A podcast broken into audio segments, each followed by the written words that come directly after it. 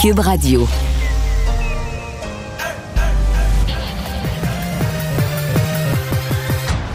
Mario Dumont. Organiser, préparer, informer.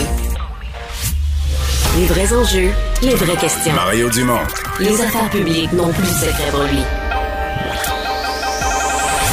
Cube, Cube Radio. Bonjour tout le monde, bienvenue à l'émission. Bon après-midi, euh, bonne fin d'après-midi. J'espère que vous vous portez bien. Et euh, on est un duo annoncé dans toutes les publicités, mais un duo séparé depuis, depuis trois semaines depuis maintenant. trois semaines. Vincent, bonjour. Comment ça va? Ça va très bien. Là, on a fait chacun un voyage dans des pays différents, puis on a vécu la même expérience. Euh, Qui malheureusement contredit certains de nos savants québécois. je sais, j'avais la même réflexion. Moi, j'étais au Portugal et euh, je disais, ma foi, les règles sanitaires, c'est c'est identique. là. C'est les mêmes, même, même, même le masque aux mêmes endroits. Là, c'est en train de changer. Ils vont retirer le masque à part pour les transports en commun et tout ça. Parce que moi, il y a des- semaines, ouais, c'était mais la même chose. Mais moi, c'était pareil en Grèce, même dans des villages ruraux, des petites places. Puis moi, je m'étais fait dire par des savants québécois on est la seule place au monde qui a encore ça, le Les masque. derniers derniers. Mais non, il faut Mais croire, euh, amis qui non. arrivent de New York, puis que c'est à d'autres endroits. et C'est puis partout dans le cheminement de transport, ben, les aéroports, peu importe où tu vas dans le monde, ça va être les mêmes règles aussi. Ben, l'aéroport euh, d'Athènes, euh, ils ont encore le passeport vaccinal. Donc, si tu, tu prends ton. tu- La plupart des restaurants, là, tu sais, il y a du take-out puis euh, tu peux manger sur place. Mais pour t'asseoir dans la salle à manger, il faut que tu prouves que tu es vacciné. Sinon, ben, ils vont te dire ben, prends ton, ton lunch puis va le manger assis dans l'espèce de- dans les aéroports, toujours des salles d'attente. Ouais. Tu peux aller manger là, tu manges sur tes genoux dans la salle d'attente. Et, euh, et le port du masque pendant le transport en avion, euh, je sais moi, ça m'a pas dérangé. euh, J'ai hâte de l'enlever, Euh, mais 7e heure, 8e heure, 9e heure, on a un peu plus Tu hâte de l'enlever. là. Ouais, ouais, c'est ça. On a un peu plus hâte de l'enlever. Euh, gros programme euh, pour vous, mais tout de suite, euh, on va aller rejoindre euh, l'équipe de 100% Nouvelles. 15h30 minutes, Mario est avec nous depuis les studios de Cube Radio. Bonjour Mario. Bonjour. Alors, des pourparlers aujourd'hui entre le secrétaire général de l'ONU et M. Poutine, le président russe. Qu'on peut vraiment être optimiste malgré les propos de M. Poutine?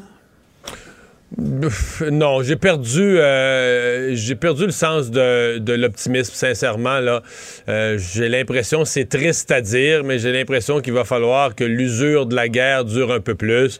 Euh, en fait, dans le cas de Poutine, lui, il doit encore espérer, là, s'accrocher désespérément à l'idée d'avoir les gains minimaux pour raconter à son peuple, même s'il faut qu'il, comme on dit, nos grands-mères ont été habitués quand le Québec était pauvre à tricoter avec pas beaucoup de laine, à faire des pantoufles avec pas beaucoup de laine, mais lui, il faut qu'il réussisse à se construire une victoire avec pas beaucoup d'éléments, mais tu sais, se, bâtir un, un narratif, une histoire à raconter à sa population dans laquelle il y a une victoire. Écoutez, euh, s'il n'y a pas ça, il est mort politiquement. là. Il est mort. Il, est- il est mort dans son pays, à mon avis. Il ne peut pas durer euh, dans, je veux dire, les, vies humaines de ses soldats, la catastrophe économique de son pays, l'énormité des pertes.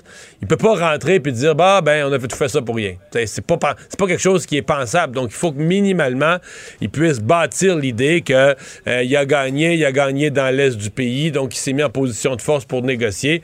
Et je pense pas qu'il ait, atteint ça, à moins que, à moins que lui ait des rapports militaires qu'avec les, Parce que c'est certain que l'envoi.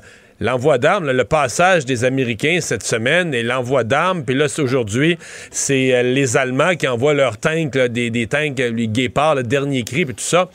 Ça va. euh, c'est une menace pour la. C'est sûr que c'est une menace pour la Russie, pour sa capacité euh, d'avancer plus loin en Ukraine.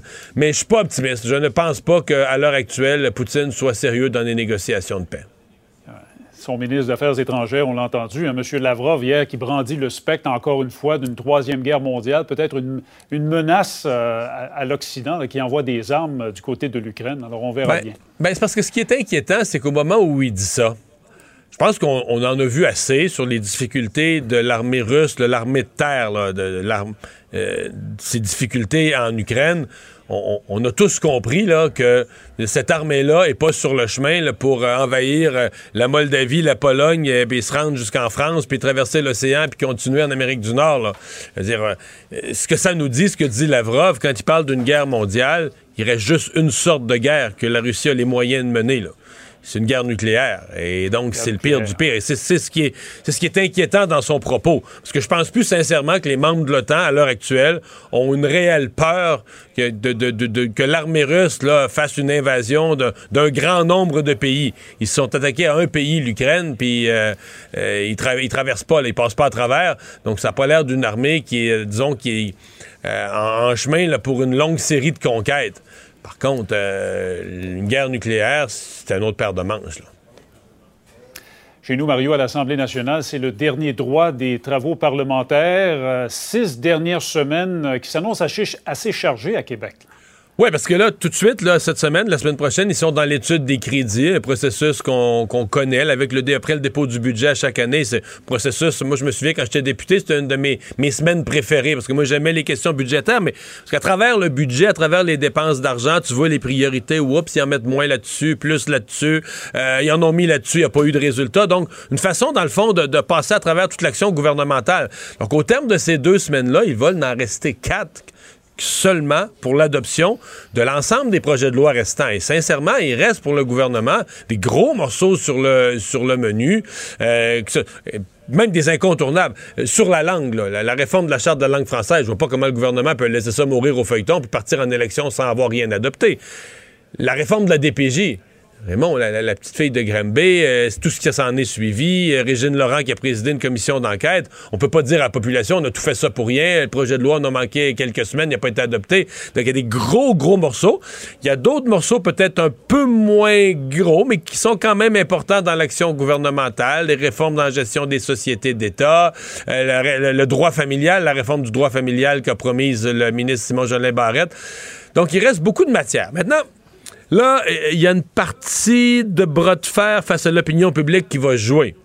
Parce qu'évidemment, l'opposition a commencé déjà depuis quelques semaines, puis a martelé aujourd'hui le message comme, mon Dieu, si on est pogné avec tout ce, cette quantité de travail pour quelques semaines de session, c'est parce que le gouvernement est désorganisé, brouillon, euh, arrive en fin de session.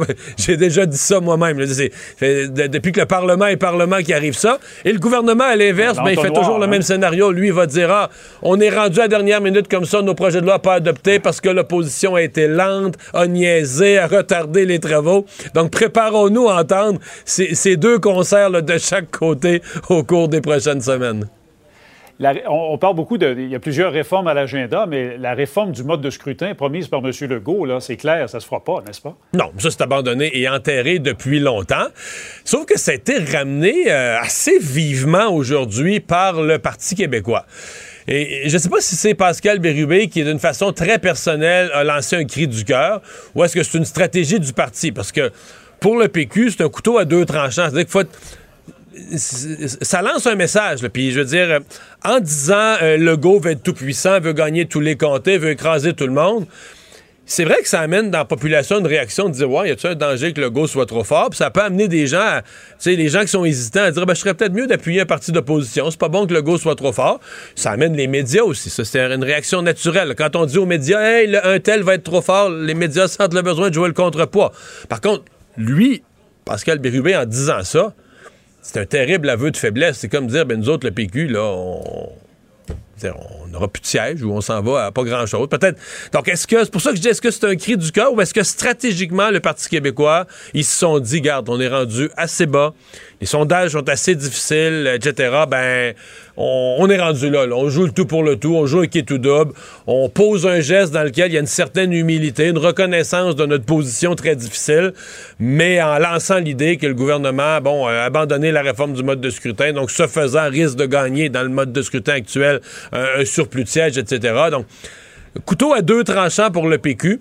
Je, serais vraiment curieux de savoir à l'interne, est-ce que c'est une stratégie collective là, euh, qu'ils ont adoptée de dire on joue cette carte-là ou est-ce qu'une espèce de cri du cœur en cours de point de presse de, Pascal Bérubé, euh, un peu choqué par les événements, est-ce que c'est, comme on dit, c'est, le volcan qui, qui, euh, qui, qui s'est mis à cracher des, des cendres? Ouais. Il y a également la nouvelle députée de Marie-Victorin qui a fait son entrée euh, à l'Assemblée nationale aujourd'hui, flanquée d'un François Legault, vraiment tout sourire. Il avait le, sourire fendu jusqu'aux oreilles, c'est le cas de le dire, euh, ce matin. Et, M. Legault lui a confié à Mme Desrismond le mandat de faire une tournée pour aller recueillir des suggestions pour la réforme du système de santé. Est-ce que c'est vraiment nécessaire comme rôle?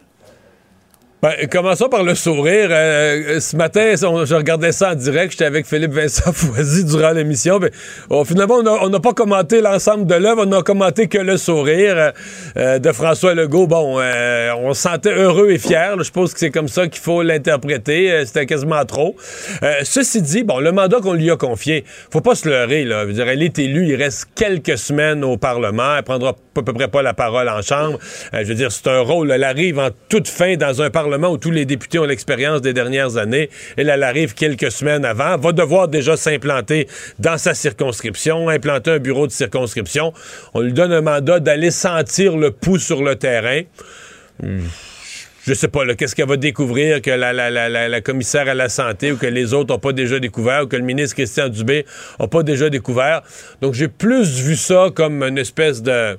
On voulait lui donner un mandat, mais dans le laps de temps qui reste, là, je ne mettrais pas les attentes trop, euh, trop hautes. D'autant plus que c'est pas comme si le ministre de la Santé, Christian Dubé, était un type déconnecté du terrain. Quelqu'un qui a des, des bonnes antennes pour savoir ce qui se passe quand même. là. Ouais. Autre sujet qui a fait jaser à l'Assemblée nationale cet après-midi, le fameux programme pour des billets d'avion à 500 dollars.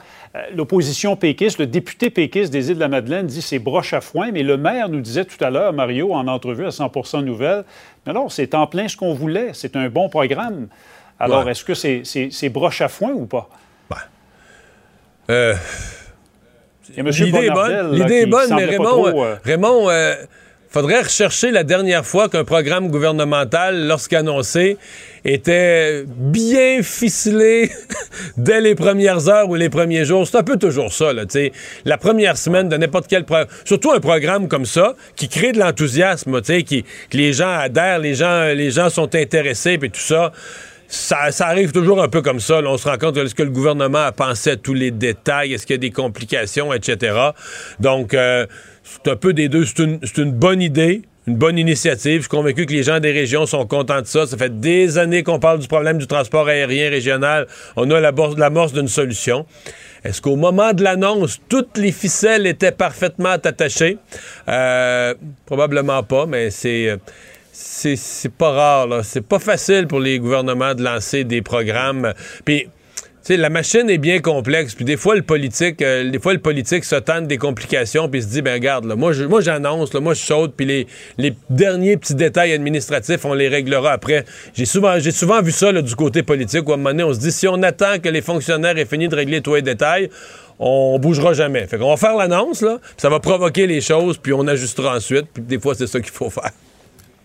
Et on verra les résultats. hein. Plus important encore, qu'est-ce que ça va donner? Est-ce que ce sera les, les résultats escomptés? C'est à voir dans Ben, les je pense que ça va être Merci utilisé euh, massivement. là. Les, les besoins sont là. Je pense pas que je pense pas qu'il va rester des, des billets à 500 pièces sur la table à la fin de la, fin de la saison touristique. là. Le maire Lapierre des, des Îles-de-la-Madeleine parle d'un enthousiasme. Alors, on verra si ça se concrétise effectivement. Bonne fin de journée, Mario. Merci.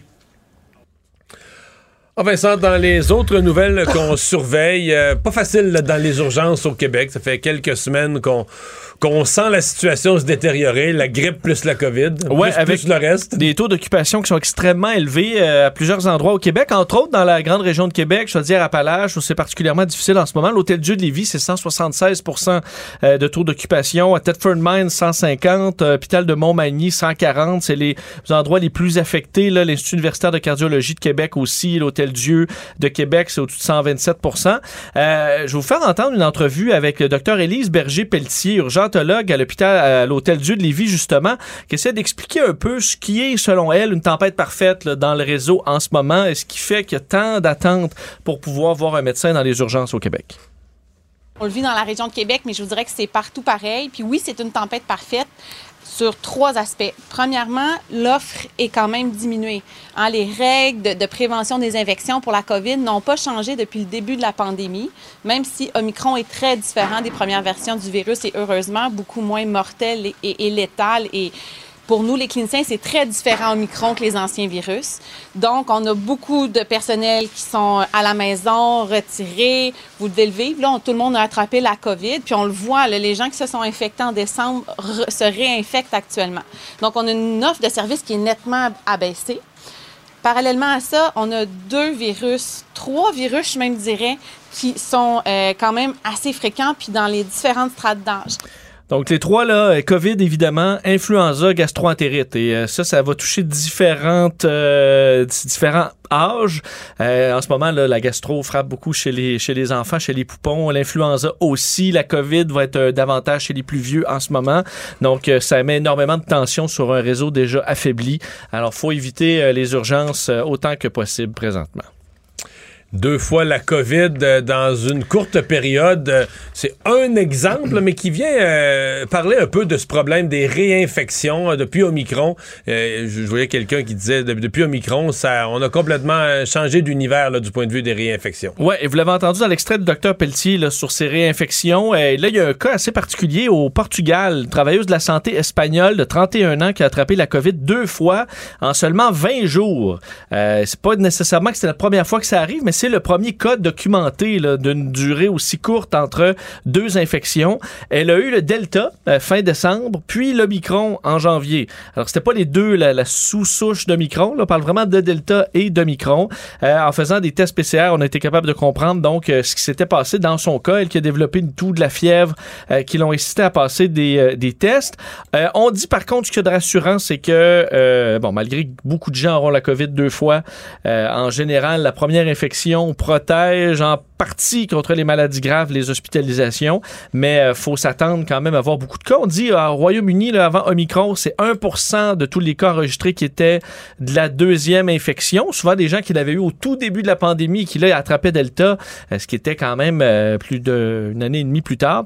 Là, c'est beaucoup plus rapide. On est à peu près à 11% des cas qui sont des gens qui ont déjà eu la COVID et même dans certains cas récemment.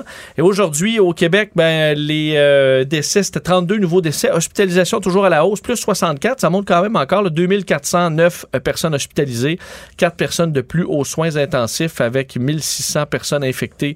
Euh, C'est les chiffres euh, donc euh, du Ça, ça Québec quelques jours aujourd'hui. qu'on n'avait pas de hausse importante des hospitalisations, mais aujourd'hui... il faut dire que souvent, ce mardi, mercredi, c'est un peu plus là, là que ça monte. Euh, alors, ça, on voit que le réseau est encore sous tension pas mal. Il y a une nouveauté au centre-ville de Montréal qui attire l'attention aujourd'hui. Hey, ça fait jaser, Mario. L'anneau géant. Euh, en plein centre-ville de Montréal. Alors, un anneau à 5 millions de dollars euh, installé à la- l'esplanade de la place Ville-Marie qui veut être, euh, en fait, qui, qui, est modernisé, revitalisé, des travaux qui sont entrepris depuis 2017. C'est un immense anneau de 30 mètres de diamètre, suspendu à quelques mètres du sol. Ce sera ré- ce sera illuminé à partir de la fin de l'année. On veut, ça fait déjà un certain temps qu'on travaille à revitaliser ce secteur-là. L'avenue McGill College, sur laquelle on retrouve où l'œuvre s'ouvre, va être faite aussi dans les prochaines années. Alors on veut et la ville espère que ce soit un endroit là, de rassemblement privilégié pour pouvoir euh, profiter des lieux. Et euh, c'est Claude Cormier, en fait, le- le- le- qui, est l'architecte derrière tout ça, Claude Cormier et associé, qui avait fait aussi les fameuses boules colorées dans le village, là, ce qu'on avait Qui sont devenus célèbres. Ouais, et et que que, là, les gens on- veulent revoir d'année en année. ben, Ouais, là, on était supposé les remplacer par autre chose. L'été dernier, on l'a pas fait. Euh, Ça s'appelait 18 nuances de gay. hein, mais ça avait été tout un succès, même au niveau international, que cette installation-là, des boules colorées qui flottaient au-dessus de la rue mais là, Sainte-Catherine. c'est juste un. C'est un, gros, c'est un gros rond en métal. là. Je dis pas que c'est laid. Ouais, c'est un anneau de porte-clés, mais version 30 mètres. Euh, pour vous, vous le décrire un peu. Euh, il faudra. Mais il, écoute, il est accroché après les bâtiments. Il est- je- écoute, j'ai pas analysé la structure, euh, mais oui, là, il est, il est accroché quelque part. Là. Et tu peux profiter de, de la beauté de l'anneau. Mais je l'ai pas encore vécu, là, cette expérience-là. Alors, je peux pas mais t'en il va y avoir de parler. l'éclairage. Ça, ça peut être beau, par L'éclairage, c'est à la fin de l'année. Fait qu'en ce moment, il est pas éclairé. Il un- t'es mieux d'y aller deux jours. C'est juste un rond. Ou avec ta- une puissante lampe de poche. OK. Alors, euh, mais ça fait jaser aujourd'hui, alors on verra de quoi ça a l'air. Vous passerez dans le coin et vous pourrez euh, apercevoir cet anneau. Mario Dumont et Vincent Dessureau. Un duo aussi populaire que Batman et Robin. Cube, Cube Radio. Une femme qui est médecin de famille en Montérégie euh, depuis euh, maintenant presque deux ans. Elle a quitté la France euh, avec ses enfants en 2020.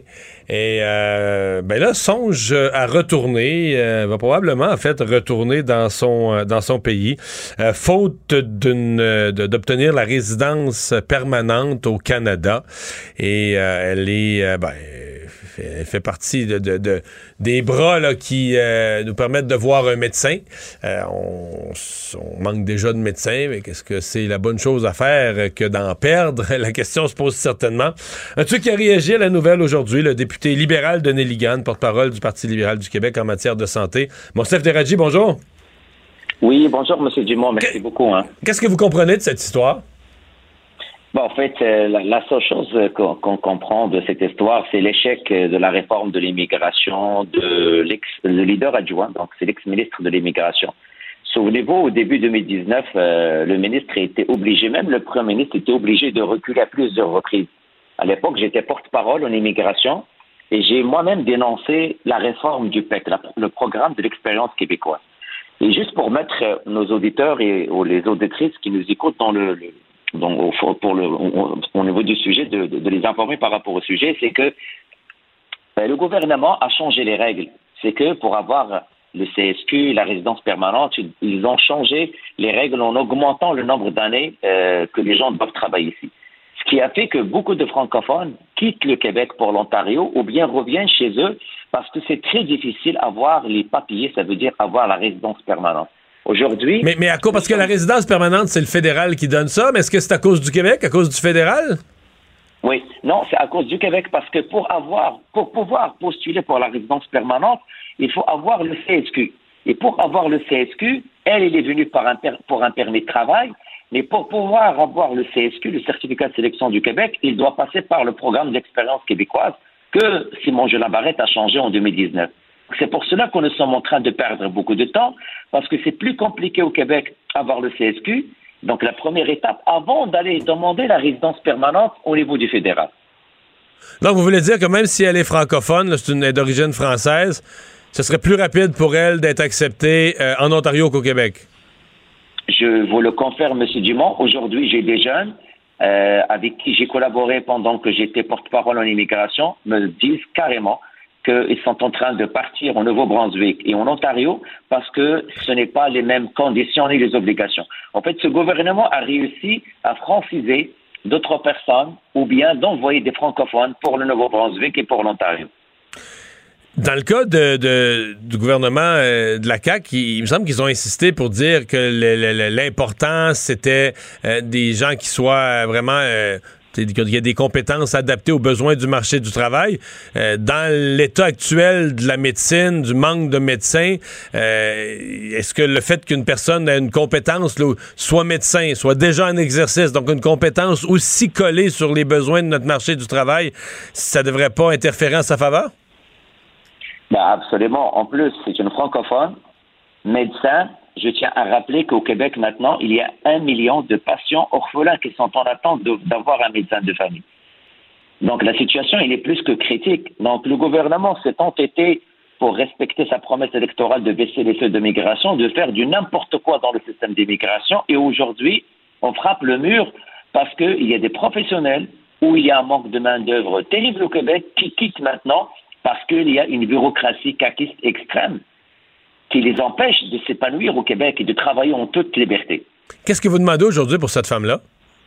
Pour cette médecin-là? Premièrement, pre- premièrement, j'espère que le ministre de l'Immigration peut euh, agir très rapidement, euh, changer les règles par rapport au PEC, parce qu'on ne peut pas, en tant que Québécois, accepter la perte de ce médecin de famille. Je vous l'ai dit, il y a un manque terrible en termes de médecins de famille. Il y a un million de patients québécois qui attendent pour avoir un médecin de famille. On doit tout faire pour garder ce professionnel de la santé, mais encore une fois, elle, on a eu l'occasion de voir son histoire, mais croyez-moi, Monsieur Dumont, il y a des milliers de personnes qui me contactent assez régulièrement, qui ne comprennent pas pourquoi le gouvernement a changé les règles encore une fois et les fait fuir du Québec.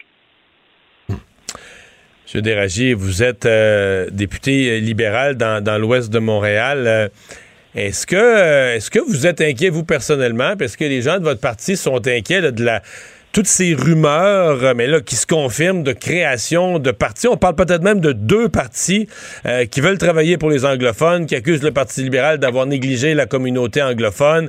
Il y a Balarama Holness qui s'est quand même fait pas mal connaître comme candidat à la mairie de Montréal, qui avait eu du succès dans la communauté anglophone, qui est là. là. Il y a un autre monsieur de l'Estrie qui tient un discours relativement semblable, un vrai parti pour défendre les droits de la personne, les droits des anglophones. Est-ce que ça vous inquiète? Écoutez, moi, je fais beaucoup de terrain euh, à Néligon. Je suis très proche de mes citoyens à Kirkland, à l'île des et à Pierrefonds-Ouest.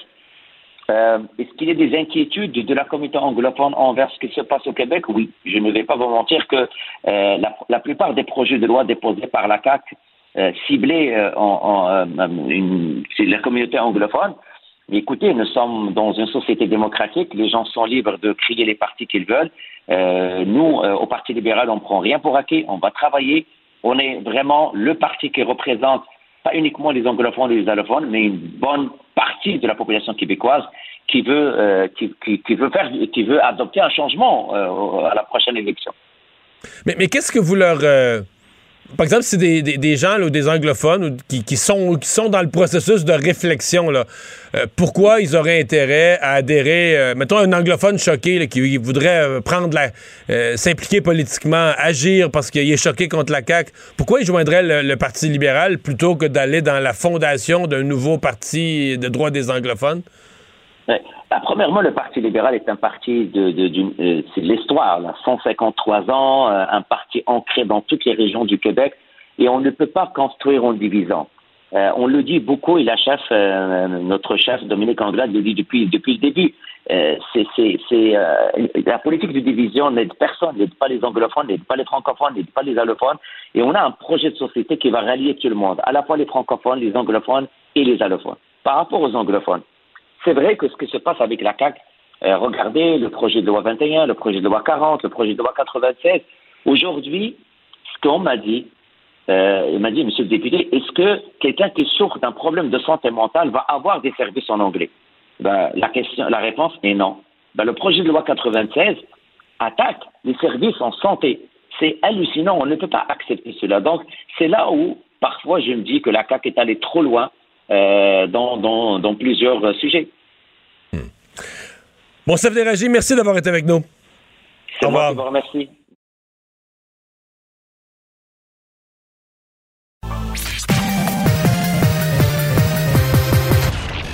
Combiner crédibilité et curiosité. Mario Dumont. Cube Radio. Alors, euh, le mardi, c'est Normand Lester qui est là, blogueur au Journal de Montréal pour les affaires internationales. Bonjour, Normand. Bonjour. D'abord, tu t'es posé une question et je crois comprendre que tu vas écrire là-dessus. Là. Euh, Est-ce qu'aux États-Unis, Marine Le Pen aurait gagné? Moi je, moi, je pense que oui. En tout cas, elle aurait mieux fait euh, euh, qu'en France parce que le Parti républicain est un parti d'extrême droite. Si tu compares les programmes du Parti républicain aux États-Unis et les programmes du euh, Rassemblement national de Marine Le Pen, tu vas t'apercevoir que le Parti républicain est nettement à droite euh, du parti euh, de Marine Le Pen et que dans, dans beaucoup de domaines même, euh, les Américains ou la droite américaine ou des États américains euh, la trouveraient euh, trop progressiste, trop à gauche. Écoute, Mais c'est parce qu'économiquement, Marine Le Pen n'est pas vraiment à droite. C'est un parti, c'est sur l'immigration, sur ces questions-là. Économiquement, je dirais même qu'elle est au centre-gauche. là. Oui, elle est c'est un parti de. Écoute, elle accepte, comme tous les pays civilisés du monde, un régime d'assurance maladie nationale. Hein, elle accepte ça. Euh, euh, donc, tous les. C'est un programme de centre-gauche, sauf sur les questions d'immigration. Puis aux États-Unis, ben, le Parti républicain considère que c'est du socialisme, ça. Puis écoute, Marine Le Pen a invoqué la possibilité, peut-être que si elle était élue, elle, irait, elle ferait probablement un référendum sur la peine de mort. Ben, aux États-Unis, la majorité des États américains appliquent en, toujours la peine de mort, le gouvernement fédéral et l'armée américaine aussi. Euh, donc, si, si, on regarde en tout cas euh, les assises sociale et politique de l'extrême droite.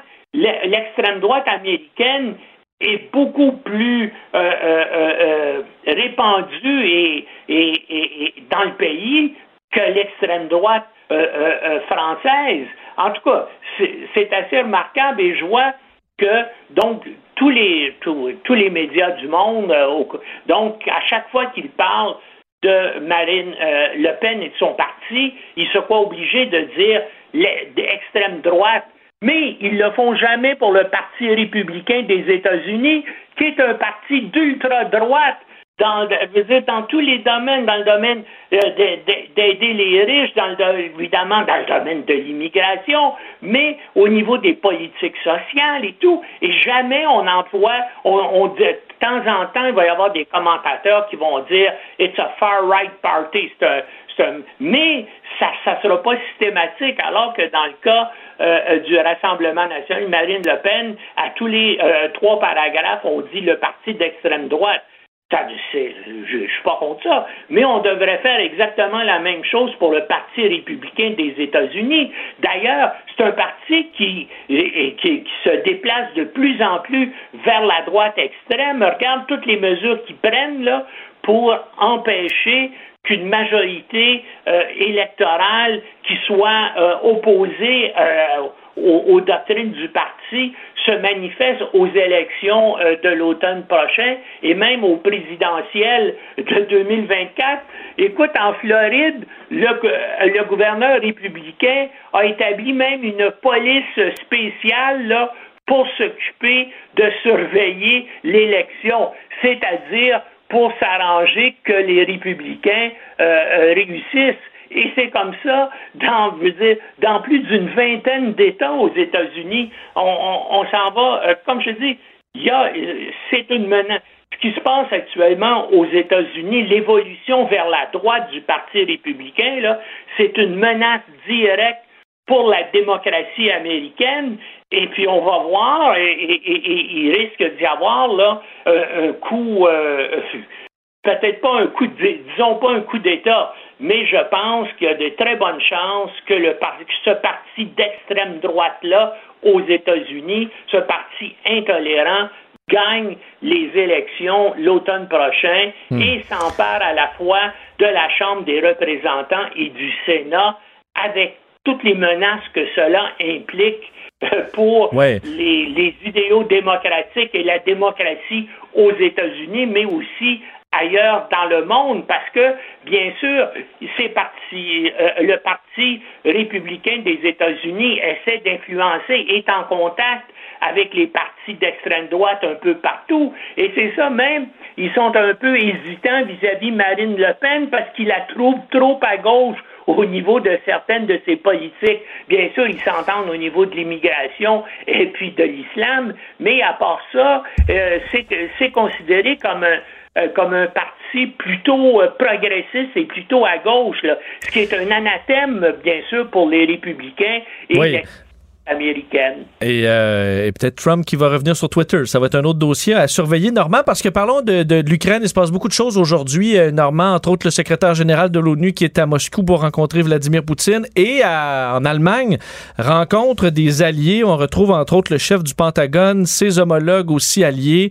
Et on voit que pour plusieurs pays, dont euh, surtout les États-Unis, ils sont prêts à beaucoup pour aider l'Ukraine. Écoute, il y a 40 pays là, qui, étaient, euh, qui étaient réunis à la base des forces américaines à Ramstein, en Allemagne, et tout le monde là, a décidé de mettre le paquet. Jusqu'à maintenant, l'OTAN, dont le Canada, les États-Unis, on envoyait des armes défensives à l'Ukraine. Mais maintenant, on, va envoyer des armes offensives, notamment euh, des, euh, des, pièces d'artillerie lourde à longue portée.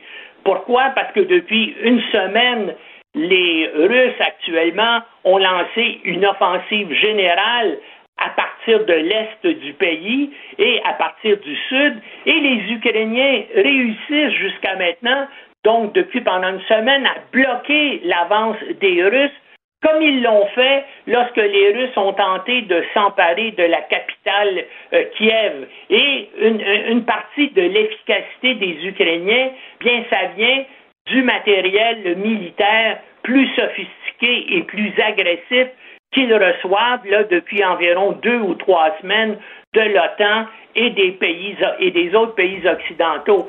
C'est pour ça là, que euh, Lavrov, le ministre russe des Affaires étrangères, fait euh, des menaces en disant on s'en va peut-être vers la vers la troisième guerre mondiale. Ben il y a personne qui a intérêt d'aller vers la troisième guerre mondiale parce que ça voudrait dire la destruction de la Russie, des centaines euh, euh, euh, des dizaines de millions de morts, comme ce serait le cas aussi dans les autres pays qui ont des armes nucléaires, les États-Unis, la France et la Grande-Bretagne qui sont dans l'OTAN. Donc, il n'y a personne qui veut aller vers un échange de missiles balistiques intercontinentaux là, qui peuvent détruire des villes. Il y a peut-être des dangers que les Russes décident d'employer des, des armes nucléaires tactiques à faible capacité sur le terrain. Mais même là, euh, euh, moi, je pense qu'ils n'oseraient pas aller jusque-là. Ils vont peut-être utiliser des armes chimiques, par exemple. Ça, ça, pourrait être le cas. Ou d'autres armes euh, qui sont en général interdites. Mais je pense pas qu'ils iraient jusqu'aux armes nucléaires avec tous les dangers hein, que cela implique, même des frappes non, non voulues ou des erreurs de calcul et tout ça. Mais on, est dans une situation où les, les, Russes vont bientôt être sur la, sur la défensive et euh, si on regarde, il y a plusieurs des services de renseignement militaire occidentaux et des analystes indépendants qui disent qu'actuellement, les Ukrainiens sont en train de se préparer à lancer une contre-offensive. Et puis, donc, ils risquent d'être capables de chasser les Russes complètement d'Ukraine, comme ils ont réussi à le faire vers le Bélarus, donc à partir euh, de Kiev. Et ça, bien sûr, ça serait une autre humiliation terrible pour euh, Poutine, hein, qui en a subi jusqu'à maintenant. Là, euh, donc, euh, il y a eu des assauts importants sur son amour-propre, ben, notamment, il a dû se retirer de la banlieue de Kiev parce qu'il n'a pas réussi à percer les défenses ukrainiennes. Récemment, la semaine passée, le navire amiral de sa flotte de la mer Noire a été coulé par deux missiles ukrainiens. Et là, depuis une semaine, les Ukrainiens résistent à, l'offensive russe à l'est et au sud et s'apprêtent probablement à lancer une contre-offensive avec le matériel beaucoup plus puissant qu'ils reçoivent de l'OTAN et des États-Unis. En tout cas, euh, puis là, le problème, c'est qu'il y a une date importante, une date peut-être limite. Le, 9 mai, tu vas nous parler du 9 mai, mais est-ce que ça tient encore? Là? On est rendu le 26 avril aujourd'hui. Est-ce que Poutine peut encore espérer le 8 mai, le 8 mai au soir là, avoir les éléments d'une victoire ou d'un semblant de victoire pour faire semblant, profiter du 9 mai pour faire des, des célébrations? Non, moi, je vois pas comment. Et puis là, je, ne suis pas le seul. Euh, je, tu regardes et, c'est l'analyse que la plupart des experts font. Que, euh, écoute, euh, au, point où on, où on en est rendu là, d'aucune façon il peut réaliser des conquêtes ou ce qui pourrait sembler être une conquête ou une victoire significative pour laquelle là, il pourrait se péter les bretelles le 9 mai prochain. Alors c'est pour ça, euh, tout ça risque de se euh, retourner contre lui, même euh, en, en, Russie, c'est-à-dire que les gens, les oligarques là, qui étaient ses amis, et qui ont, puis qui ont subi des pertes colossales à cause de lui, le peuple russe aussi, parce que là, hein, ils ont eu jusqu'à maintenant 15 000 morts. Ça, ça veut dire, parce qu'habituellement, dans des dans des guerres, pour chaque mort, tu as à peu près trois blessés, tu as aussi des, euh, des disparus et des faits prisonniers. C'est-à-dire que tu as probablement 60 euh, 000 familles en Russie là, qui ont soit des jeunes soldats qui ont été tués, qui ont été blessés, qui sont euh, disparus ou qui sont prisonniers. Et ces gens-là, ben, le 9 mai, ils vont commencer à demander des comptes à Poutine parce que lui qui pensait que tout ça allait se régler en 48 heures, que les, Russes allaient être accueillis comme des héros dans la capitale euh, Kiev, que Zelensky se serait sauvé euh, en, en, en, abandonnant la ville, ben, ça n'a pas été le cas. Il a résisté. Et là, ben, tout ça est en train de se retourner contre Poutine. Ça va devenir donc aussi un homme extrêmement dangereux. Ouais. Sauf que là, lui, euh, il, il, y a un de ses généraux qui a quand même laissé entendre là, que non seulement il avait envahi l'Ukraine, mais qu'il y a une région, une petite bande de la Moldavie, donc le pays voisin au sud, là, euh, qu'il pourrait être tenté de, d'envahir aussi. Est-ce que tu y crois? Ben, ben déjà, ils occupent en hein, la Moldavie la Moldavie est sur la frontière ouest entre l'Ukraine et, la Roumanie. C'est une ancienne province roumaine qui a été annexée à l'Union soviétique. Et il y a encore une bande de territoire sur euh, la frontière est de, la Moldavie, là, qui fait environ 200 euh, kilomètres de long par une vingtaine de kilomètres de large. Qui sont, cette, cette bande-là est habitée par des russophones, euh, euh, euh, bien sûr, et il y a l'armée russe qui est déjà sur place, et le reste de l'armée russe qui est partie de Crimée, ben, espérait faire jonction avec ces forces russes-là qui sont en Transnistrie, c'est le nom de la région de Moldavie là, qui, est, qui est habitée majoritairement par des russophones. Donc, on voudrait faire jonction pour couper complètement l'Ukraine de la mer Noire, mais pour ça, il va falloir s'emparer d'Odessa. Mais disons-le, la plupart des, analystes militaires qui suivent ça ne pensent plus que les Russes aient maintenant des capacités offensives nécessaires pour réaliser une opération comme celle-là. Oui, parce que c'est encore, ça prendrait pour les Russes des gains, des avancées sur encore quelques centaines de kilomètres. Là. Ils ne gagnent, pas, ils gagnent pas plusieurs kilomètres par jour présentement. Là. Non, non. Ils avancent très peu, là. Ben, ils, marquent le pas. Ouais. Normand, merci beaucoup. À la prochaine. Au revoir.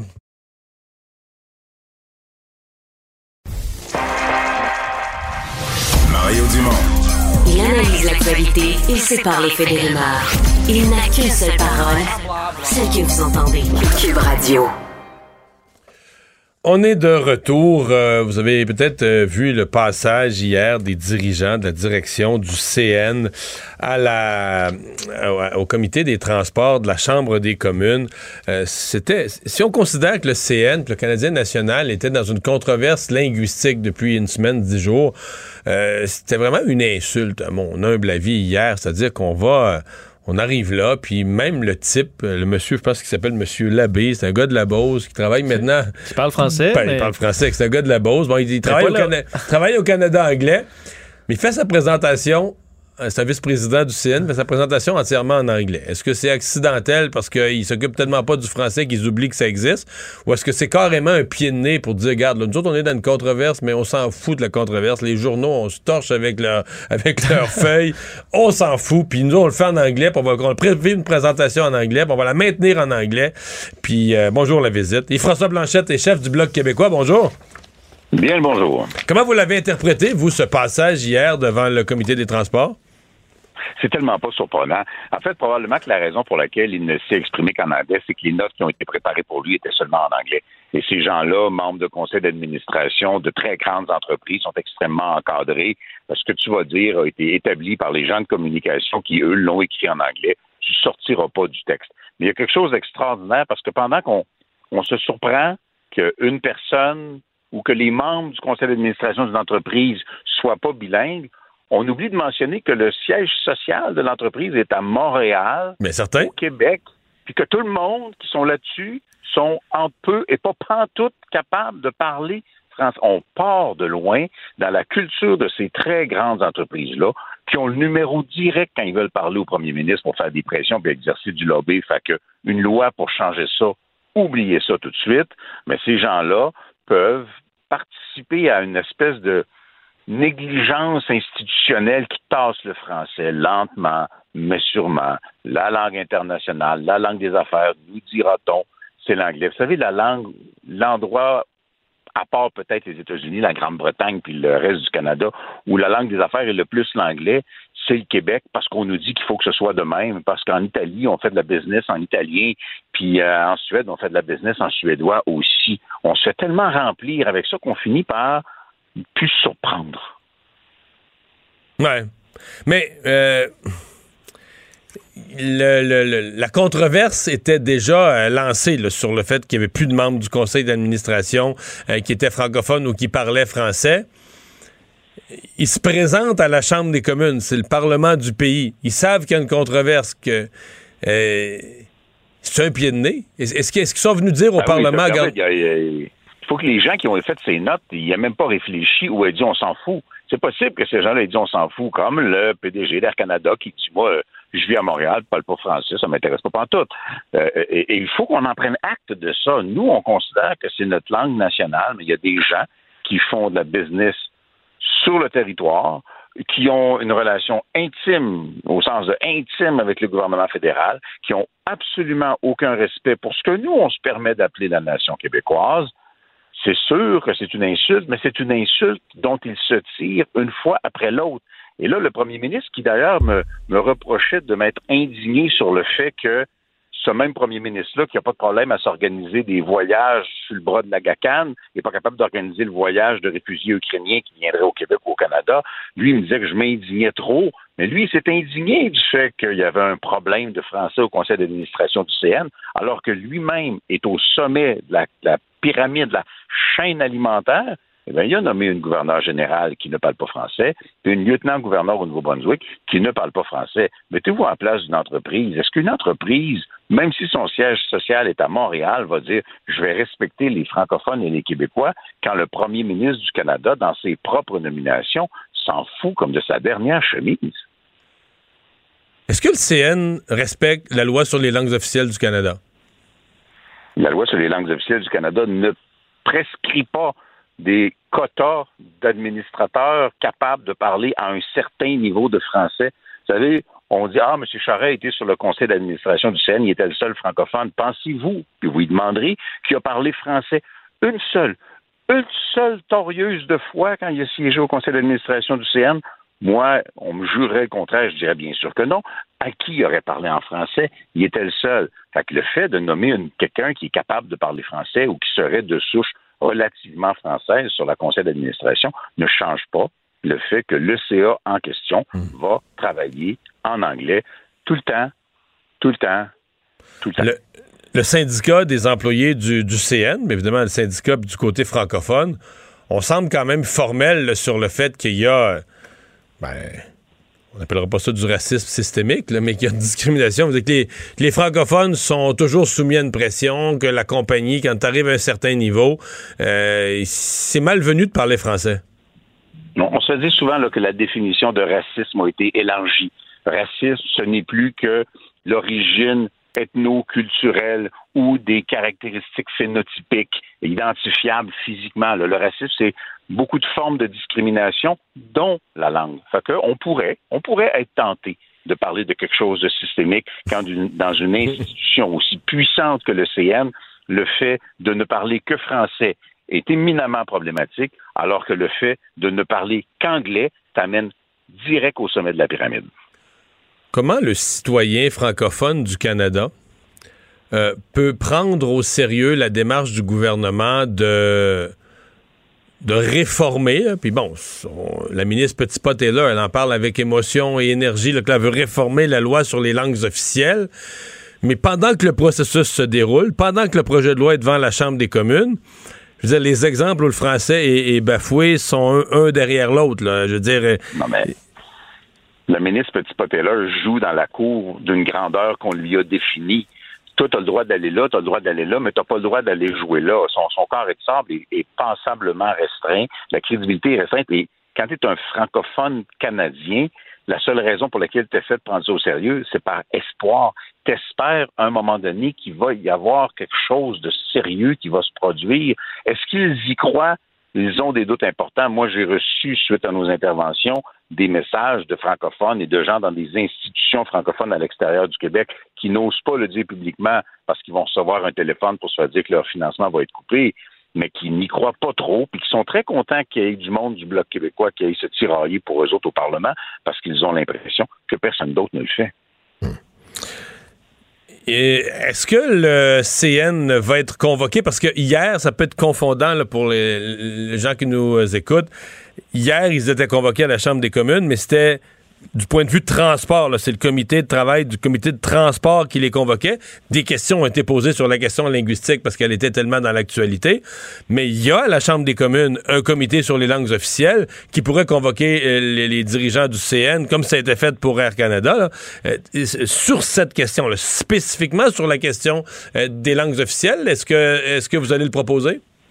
Ben, ça pourrait se faire, en effet, mais je vous dirais deux choses. Dans un premier temps, je suppose que les gens de relations publiques du CN, comme les gens de cabinet autour du premier ministre, sont en train de concocter quelque chose il va y avoir des excuses, des larmes, des, tout le monde à genoux. M. Trudeau va lui dire, je vous donne une leçon privée de comment vous excuser avec une larme à l'œil pour être sûr que s'il y a une convocation, on va essayer de faire la job de relations publiques la réalité va aussi être qu'ils vont nous dire que dans le cadre légal actuel, bien sûr, ils n'ont aucune obligation. Et tous les patrons de grandes entreprises qui travaillent exclusivement en anglais, puis qui sont à l'extérieur dans bien des cas, puis qui veulent rien savoir du français, si le premier ministre avait une tentation de faire quelque chose pour le français dans ce cadre-là, là, au niveau des conseils d'administration, évidemment, il appellerait puis il dirait Écoute, Justin, tu peux pas nous faire ça, mais il le lui dirait en anglais, bien sûr.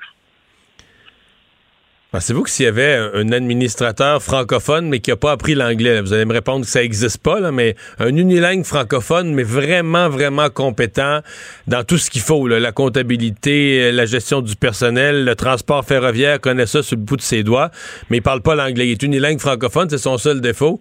Est-ce qu'il pourrait devenir euh, PDG du CN? Comme, comme vous l'avez dit, ça n'arrivera pas.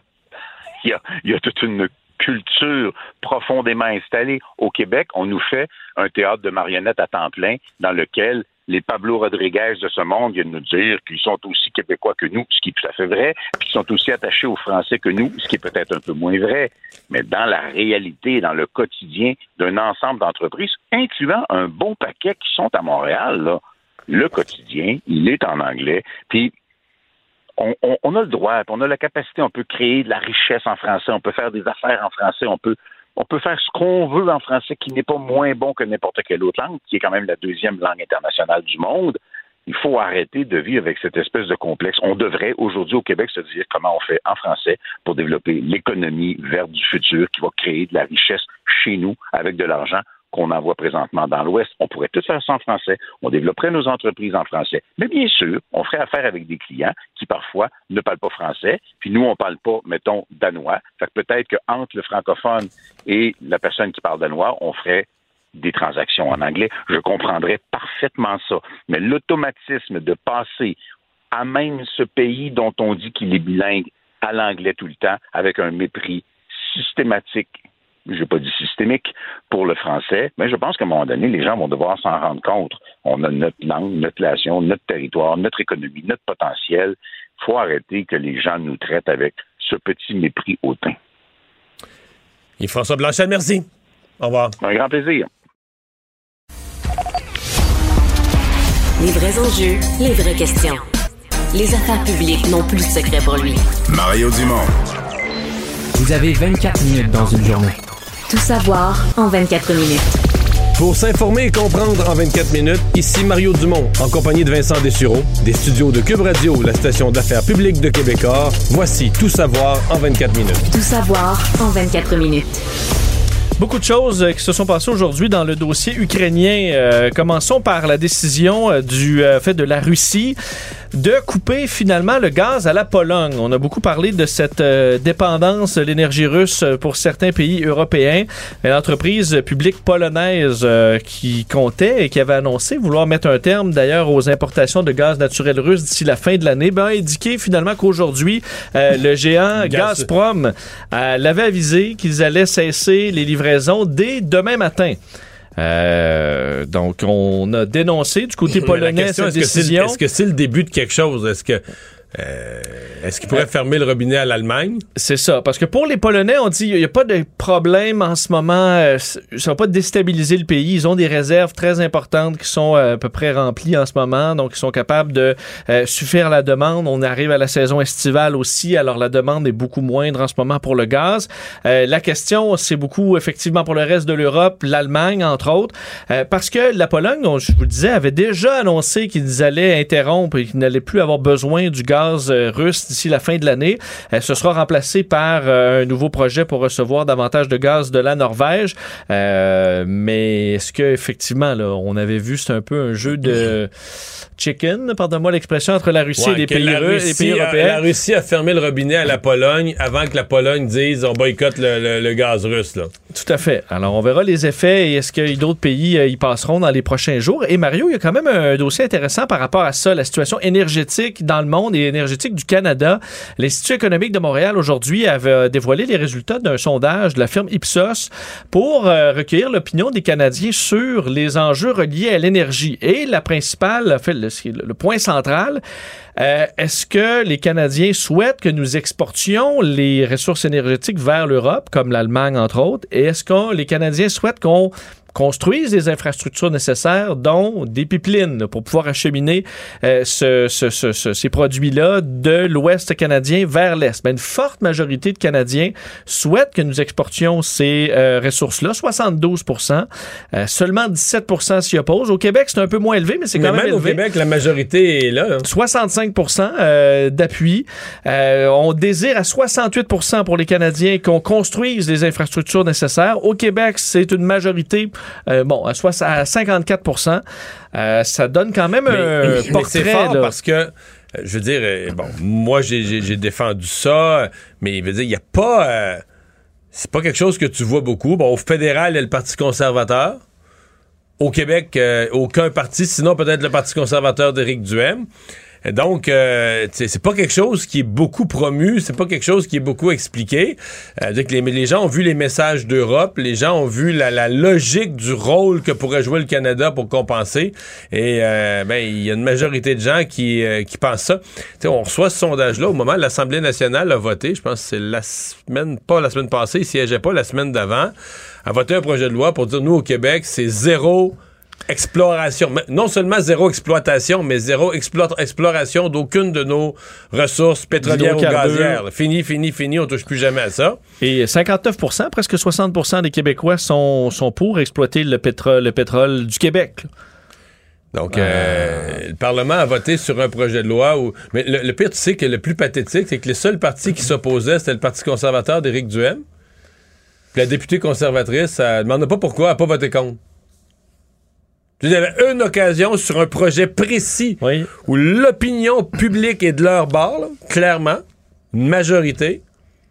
Puis la députée Claire Sanson, euh, je sais pas. Euh, Est-ce que c'est les ordres d'Éric Duhem? Ça semble être vraiment confus dans le parti, mais elle n'a pas voté pour. Elle a pas voté contre, en fait. Elle n'a pas voté pour la position de son parti, donc contre le projet de loi.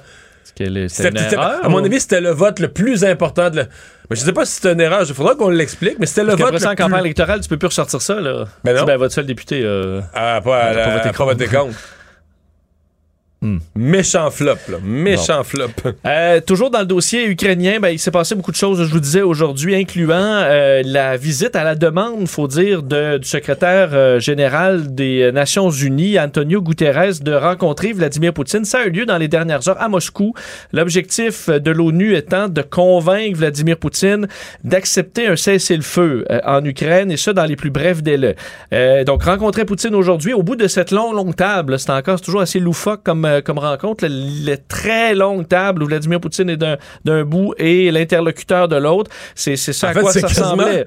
c'est quasiment un zoom. C'est quasiment un zoom en présentiel. d'un zoom parce que tu, si t'as pas des bonnes lunettes, tu vois pas ton interlocuteur.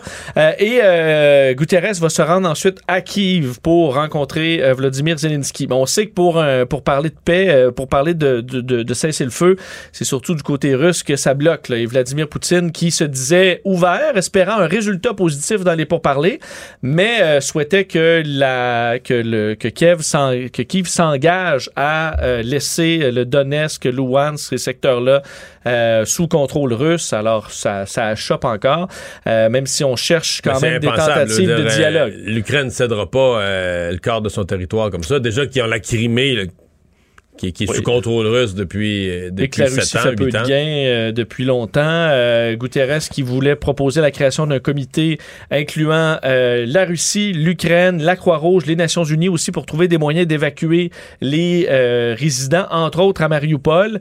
Ça, on dit que Vladimir Poutine s'est monté ouvert sur papier, là, l'approche de principe, mais encore là, c'est c'est difficile de mettre ça sur le terrain, visiblement, depuis le début du conflit.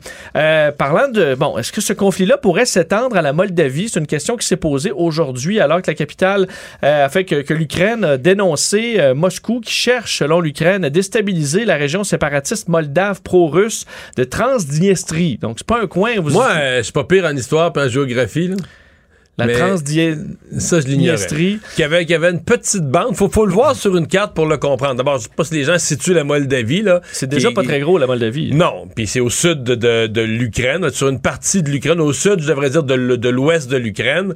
Euh, mais il y a une toute petite bande, c'est vraiment fait sur le long, là, la Transdniestrie qui est, euh, qui, qui- qui- qui est pro-russe, y a une forte population pro-russe. Oui, et là, il y a eu des explosions. Sauf que c'est pas, on dit que bon, les Russes, il faudrait qu'ils continuent sur Odessa, puis qu'ils continuent, mais euh, plusieurs, une coupe de 100 km, peut-être plus, là, pour se rendre là. Bon, il y a- c'est pas, ce pas- ce à la vitesse où ils progressent, c'est pas fait, c'est qu'il y a eu des explosions là, hier euh, et, euh, et aujourd'hui dans cette région-là, qui touchant une tour radio euh, qui publiait des fréquences radiophoniques russes. Là, vous dites, OK, pourquoi là, c'est les. Ben, c'est parce qu'on on soupçonne que les Russes aient eux-mêmes saboté ou euh, bon, fait, causer des explosions dans le but de blâmer les Ukrainiens et d'attaquer euh, en Moldavie euh, et d'étendre le conflit ainsi. Alors, euh, ça inquiète d'ailleurs en Moldavie en ce moment, ça inquiète en Ukraine. Alors, c'est un dossier qui va être, qui va être à surveiller. Et pendant ce temps-là, ben, en Allemagne, cette rencontre euh, des euh, pays euh, qui alliés avec l'Ukraine qui se rencontraient, on parle d'une quarantaine de pays bon, entourant le- le- le- le- les États-Unis dans ce dossier-là, où on a fait plusieurs annonces quand même sur l'envoi d'équipements lourds, ce qui est demandé par l'Ukraine depuis longtemps. L'Allemagne va autoriser entre autres l'envoi de blindés de type Guépard. Ce sont des blindés anti-aériens de technologie quand même récente. là. C'est pas des trucs de la, de la guerre froide euh, qui euh, subissent présentement une mise à jour technique et qui seraient envoyés sur le terrain. On parle d'une cinquantaine de chars quand même, alors qu'il y a d'énormes pressions sur euh, l'Allemagne pour en faire davantage euh, depuis le début du conflit. Euh, là, donc, on serait prêt à le faire. Le secrétaire d'État américain Lloyd Austin, secrétaire à la Défense, a salué cette décision-là, disant que l'Ukraine pouvait gagner si on lui envoyait euh, l'équipement nécessaire. L'Allemagne, quand même, dit nos capacités sont limitées. Un peu la situation du Canada en disant a fait des décennies d'économie, on n'a pas beaucoup de jeux. Euh, et le Canada ben, enverrait huit véhicules blindés à l'Ukraine, ce qu'on a appris aujourd'hui aussi d'une source au gouvernement, nos collègues de l'agence QMI, euh, la ministre de la Défense, Anita Anand, qui est sur place euh, également, et qui, euh, donc, on enverrait certains véhicules blindés, du matériel qui ne proviendrait pas des forces armées canadiennes directement, serait procuré à l'externe et ensuite envoyé en l'Ukraine, mais montrant quand même à quel point les Alliés souhaitent donner l'appui qu'il faut aux Ukrainiens. Et pendant ce temps-là, l'ONU, pour revenir à eux, a annoncé que selon eux, on arriverait à plus de 8 millions de réfugiés euh, donc euh, dans les prochains mois, alors que la situation est difficile dans plusieurs pays qui recueillent ces réfugiés. On était à 5,2 millions d'Ukrainiens qui ont déjà fui leur pays. Alors on demande plus d'aide. Près de 2 milliards de dollars sont demandés pour soutenir ces différentes euh, actions. Et le nombre de personnes qui ont besoin d'aide humanitaire, incluant ceux qui sont dans des villes dévastées, serait passé de 12 à près de 16 millions de personnes. Revenons chez nous alors que c'était euh, ben, le retour, la reprise des travaux à l'Assemblée nationale pour une courte session euh, et dernière avant l'élection En fait, aussi. c'est- le dernier blitz de la session. Là. Il reste euh, six semaines. Euh, pas mal de pain sur la planche, pas mal de projets de loi. Euh, les deux premières semaines, on peut pas les compter en termes de projets de loi parce qu'ils sont entièrement occupés par les titres des crédits budgétaires. C'est comme le- l'exercice habituel de lendemain de budget. Euh, donc, il va rester juste quatre semaines après pour plusieurs. Ouais, il y a plusieurs dossiers gros, importants. là. Des gros projets de loi. Là. la, Euh, la DPJ, la langue française. fin de l'urgence sanitaire, Voilà. et tout ça, des dossiers qui vont euh, rebondir pendant la campagne aussi. Alors, à la fois, il y aura un, ce sera peut-être un peu plus partisan qu'à l'habitude encore, alors Il qu'on n'y a, arrive- plus- il y a plus rien de non Il y a partisan. plus rien de cette étape-ci. Et euh, fait à noter, ben, aujourd'hui, c'était l'arrivée d'une nouvelle députée, la caquiste, euh, donc euh, nouvellement élue Shirley Dorismont, qui a été assermentée à l'Assemblée nationale. Tu sais que c'est un événement qu'on ne peut pas résumer à la radio. Pourquoi? Parce qu'il y a eu juste une affaire dans cet événement-là à retenir. Bon, elle a été assermentée, après été serment, tout s'est passé selon la procédure, mais c'est le sourire de François Legault. Il était aux anges ce matin. Mais hein. quasiment exagéré. Il... Il était trop, tu sais, euh, trop content, des expressions, être trop content. là. Il a le droit d'être content. Je veux Là, dire, c'est il a gagné. C'est pas euh, illégal il d'être content au Québec encore, mais je veux dire, il il faut, faut, il va falloir que vous la regardiez à la TV. Là. Oui, ben je l'ai vu ce matin, puis effectivement, il rayonnait, là, euh, François Legault. Mais c'est parce que c'était un sourire, là, méga smile, là, caricatural, puis ça décrochait plus, là. Je veux dire, pendant qu'elle prêtait serment, toutes les procédures, euh, tu sais, un peu légales, puis les Oui. textes qu'il faut lire, puis après ça, elle signe le gros livre de l'Assemblée. Puis à tout la ça. reine Ouais, et tout ouais. ça. Ah, C'était du smile. Oui, ben écoute. Écoute, il devait avoir les dents sèches. il est content. Il est Ouais, il est content. content. Il a gagné. euh, candidate qui, euh, bon, effectivement, euh, euh, il, a vanté ses mérites aujourd'hui. Ça s'est fait au salon de la présidence aussi, petit salon parce qu'il y avait juste une députée là. Ouais, Alors, ouais, on n'a pas ça. sorti. Pas, pas- pas besoin du salon rouge au complet. Il a remercié, elle a remercié sa famille, les électeurs, disant qu'elle ne tenait rien pour acquis, qu'elle allait toujours être à- à- accessible et à l'écoute. Une des questions, c'est, euh, ben, elle a fait son entrée d'ailleurs euh, au, euh, à l'Assemblée nationale sous les applaudissements des députés. C'est François Legault qui est allé la chercher pour l'amener euh, euh, donc À son siège. à son siège. Donc, ce, ce- ce protocolaire est dans la bonne humeur. Une des questions, c'est euh, est-ce qu'elle peut euh, mettre les mains à la pâte euh, dès maintenant? Est-ce qu'elle peut avoir un rôle dans Là, le il milieu a de la donné santé? un petit mandat, là. Un petit mandat, entre autres pour. euh, je vais vous faire entendre François Legault là-dessus. Il fait une mail de presse, décrit un petit peu ce que Shirley Dorismont allait pouvoir faire là, là, maintenant, dans le dossier de la santé. euh, Shirley, qui est une femme de terrain, qui est habituée, justement, quand elle était vi- vice-présidente du syndicat de la FIC, d'aller sur le terrain, voir les syndicats locaux, ben va aller chercher ce pouls-là euh, sur le terrain. Puis, évidemment, va participer aux réunions avec euh, Christian pour que, dans les prochains mois, on commence à voir beaucoup plus de Québécois qui sont pris en charge par un groupe de médecine de famille. Bon, alors avoir le pouls sur le Je ne terrain. voudrais pas les attendre trop élevées, là. Non. Qu'elle va, en si peu de temps, qu'elle va découvrir sur le terrain des choses. Parce que Christian Dubé est quand même pas quelqu'un de déconnecté du, du terrain. Fait que je pense pas qu'elle va arriver avec des éléments euh, dont il aura jamais entendu parler. Ou... Mais bon. Euh, disons que c'est une nouvelle députée. C'est sûr qu'ils diront pas, Mario, ben là, elle va rien faire, il est trop tard. là. Ben non. Il reste quelques, quelques semaines de travaux parlementaires euh, tout, à son mandat. Sais, elle commence son mandat. Dans trois mois et demi, elle va être en campagne électorale. Fait que si elle a bien installé son bureau de comté, s'est occupé des affaires de son comté, qu'elle a juste appris à l'Assemblée nationale un petit peu comment ça fonctionne, Bon. on va dire mission accomplie. Et euh, ben, dans- on dit qu'il y avait une longue liste là, de, de dossiers à débattre dans les prochaines semaines. Mais il y en a un qui a été mis de côté. On sait l'abandon de la réforme du mode de scrutin. Et aujourd'hui, euh, le Parti québécois a fait via Pascal Bérubé est sorti très fort contre euh, le gouvernement en place, disant qu'il laissait le Québec ou qu'il allait laisser le Québec sans opposition, disant que le gouvernement était mort de rire, regardait le Québec comme un jeu de risque. C'est ce que dit Pascal Bérubé, euh, parlant qu'avec les chiffres en ce moment des sondages sur le site Québec 125 là, qui bon, divise un peu le sondage par, euh, par, circonscription, ben, le gouvernement aurait euh, une centaine de sièges au euh, siège de la CAC et que c'était une promesse de réformer le mode de scrutin et que si cette réforme avait eu lieu, le résultat serait bien différent. François Legault a répondu à cette question-là aujourd'hui, disant que ce n'était pas une priorité pour les Québécois. On peut l'écouter à nouveau. Nous, on s'est engagé à déposer un projet de loi pour réformer le mode de scrutin. On l'a déposé comme promis. On aurait voulu avoir le temps de faire une vaste consultation euh, des Québécois parce que c'est quand même un changement majeur. On a eu deux ans de pandémie où ça n'a pas été possible de faire cette consultation. Puis en plus, ben on se rend compte que c'est vraiment pas la priorité des Québécois. Il y a personne qui se bouscule dans les autobus au Québec pour changer de mode de scrutin. J'avoue a personne qui se bouscule dans les autobus. Non, mais il n'y en aura jamais. Écoute, la, la CAQ a renié son engagement là-dessus, mais comme, comme Justin Trudeau, puis comme tous les gouvernements qui l'ont renié, euh, il y a jamais personne Tant que t'as pas gagné, tu veux réformer le mode de scrutin. C'est ça. Mais il n'y a pas. euh, je veux dire, je pense pas qu'il y ait un prix politique élevé à payer euh, pour le gouvernement là-dessus. Euh, puis franchement, même dans les provinces où les gouvernements. Tu sais qu'il y a deux provinces où les gouvernements sont allés au bout de leur idée là-dessus.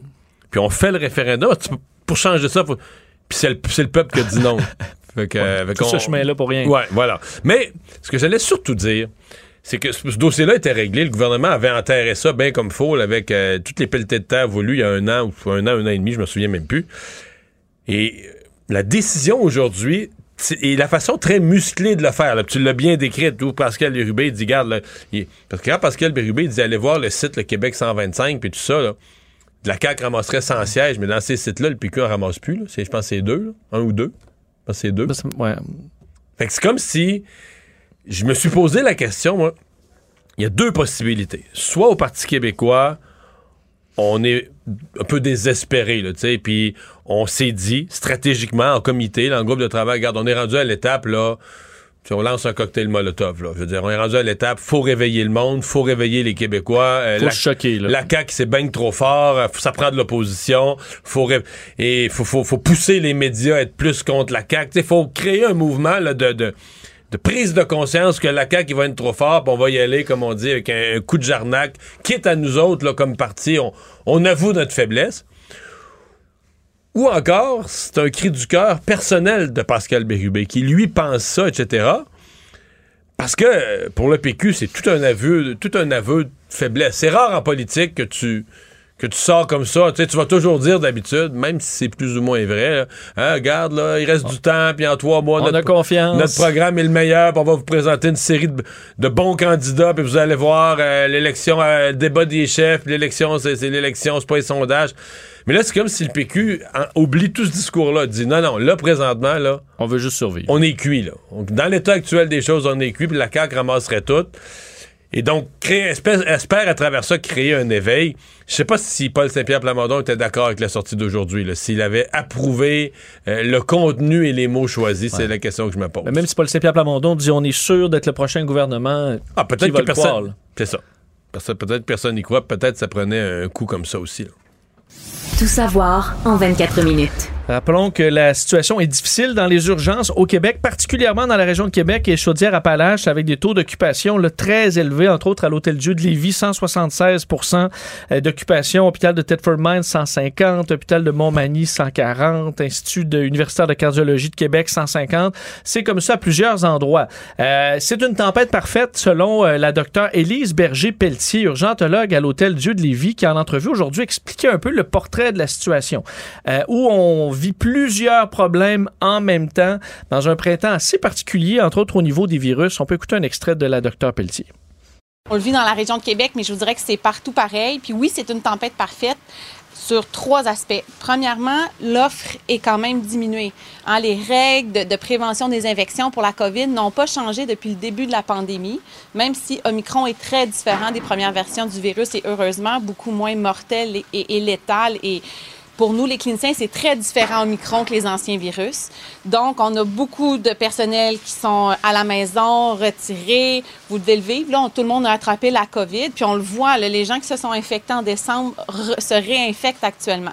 Donc, on a une offre de services qui est nettement abaissée. Parallèlement à ça, on a deux virus, trois virus, je même dirais, qui sont euh, quand même assez fréquents puis dans les différentes strates d'âge.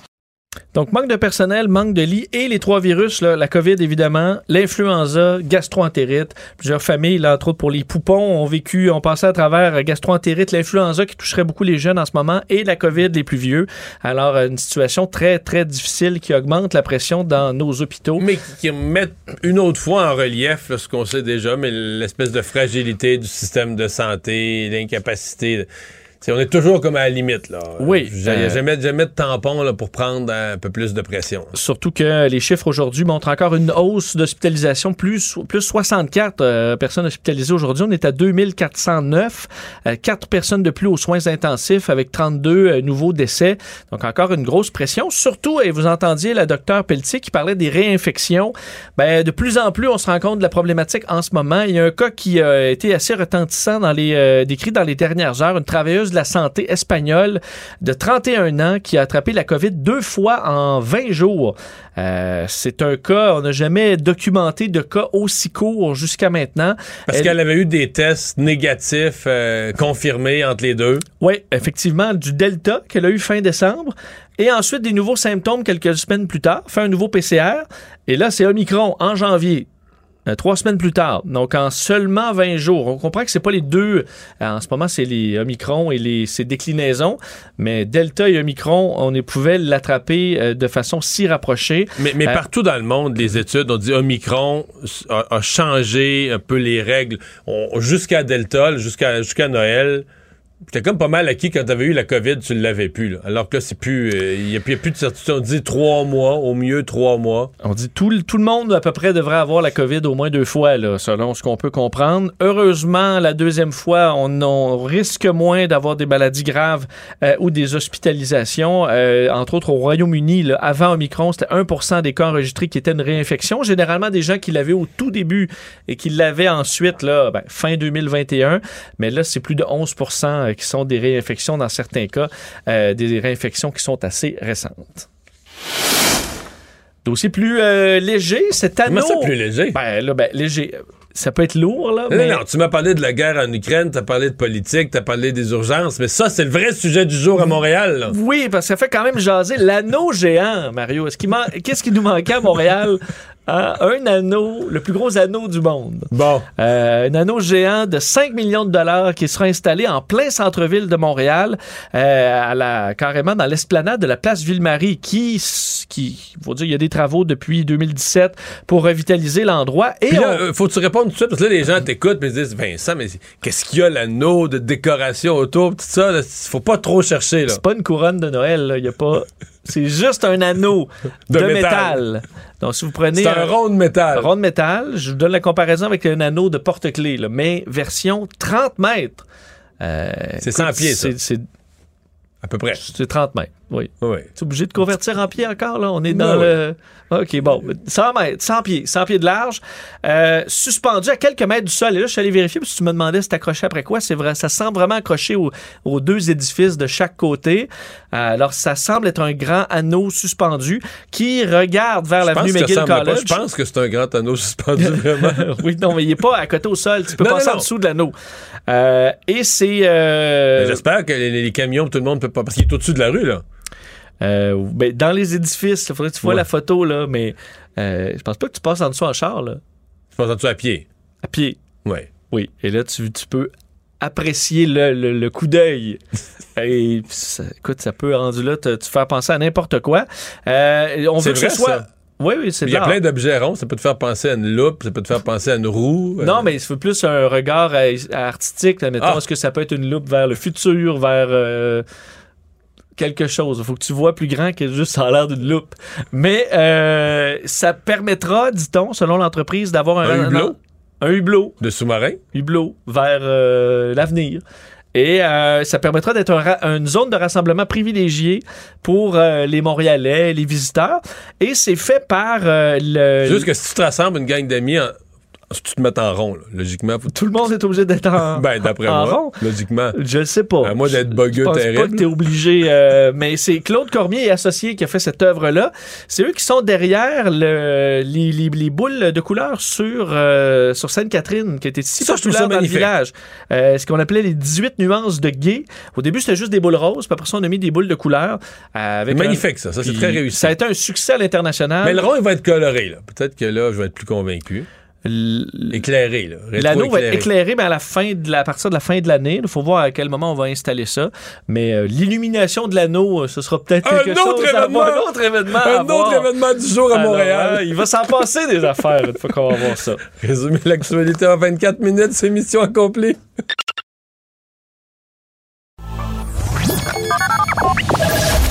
Mario Dumont. Joignez-vous à la discussion. Appelez ou textez le 187 Cube Radio 1877 827 2346.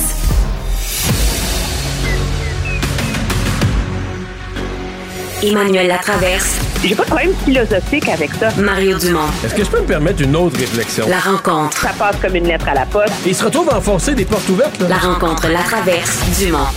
Emmanuel Latraverse? Emmanuel est absente euh, aujourd'hui et euh, ben, c'est une nouvelle rencontre, une première rencontre, euh, Mario, parce qu'on re- on rejoint tout de suite Yasmine Abdel-Fadel. Bonjour Ben, Yasmine. Bonjour Yasmine, on n'a jamais eu l'occasion de travailler ensemble. Je te vois à la joute, je te vois un peu partout. Je t'écoute ici à Cube, mais on n'a jamais travaillé ensemble. Ben là, c'est un début. C'est un Bon, début. c'est un beau début. Et vous êtes content. Vous attaquez quand même un gros sujet parce que c'est l'état de nos euh, de notre défense nationale. On en parle et on dirait que le dossier ukrainien a mis euh, en lumière à quel point la liste d'épicerie pour l'armée canadienne était était très très longue. Euh, Il y a beaucoup à faire là, Yasmine. Il y a tellement à faire, puis, puis vous avez bien raison, là, le, le contexte de l'Ukraine a mis en, en relief, a mis en exergue à quel point notre défense nationale est, est négligée. Et je me rappelle pas de la dernière fois où on a parlé de, tant, en fait, de la défense nationale en général, mais de nos forces armées en- canadiennes en particulier, de manière positive. Tu sais, c'est scandale après scandale, c'est rapport accablant après rapport accablant. Puis c'est pas le racisme systémique, c'est les agressions sexuelles, c'est euh, les sympathisants de l'extrême droite. Puis là, on parle même pas de la défo- de, de l'équipement qui fait pitié. Fait que finalement, notre défense nationale, c'est des ressources humaines où il y a des gros problèmes qui font pitié, puis de l'équipement qui fait vraiment pitié. Alors, je ne sais pas si quelqu'un va finir par dire, OK, c'est vraiment une priorité, pas juste un, un, un fonds d'urgence auquel on peut couper à chaque fois qu'on est en manque de budget quelque part. Là. Mais t'as pas l'impression que la ministre Annan, quand même, amène euh, un nouvel élan? Tu dis on n'a jamais parlé positivement, puis je suis assez d'accord. J'ai l'impression qu'on a... euh, Nonobstant l'Ukraine, que la ministre Annan euh, a donné l'impression de s'attaquer plus au problème, de le faire pour vrai. En tout cas, moi, je, je, je, je sens quelque chose que j'ai pas senti depuis longtemps. Je veux pas... euh, Peut-être qu'on sera des fois... Des fois, il y a des bons débuts. C'est une ministre qui est là récemment, des bons débuts, puis on est déçu des résultats ensuite. Mais il me semble qu'elle donne quand même, en tout cas, un espoir puis un élan qu'on n'a pas... euh, Depuis des années qu'on n'a pas senti. c'est sûr qu'il y a un vent de un vent de fraîcheur avec la ministre Annan, mais il faut rappeler le contexte dans lequel elle a été nommée. Elle a été nommée un peu comme la pompière parce que le Ouais. feu était pris à la défense nationale. Donc c'est sûr qu'on s'attend à des actions que le mandat qui lui a été donné est d'apporter des actions rapides aux problèmes dans lesquels le, le ministre euh, euh, le ministre précédent était était pris là-dedans, notamment toute la question des euh, des agressions sexuelles, des harcèlements sexuels et je reviens encore à la question de la culture d'organisation au sein des forces armées canadiennes. Évidemment, ce qui s'est rajouté sur ses épaules, c'est toute la question de l'équipement désuet. Aujourd'hui, elle doit jongler avec deux priorités en matière de défense, la culture des forces armées.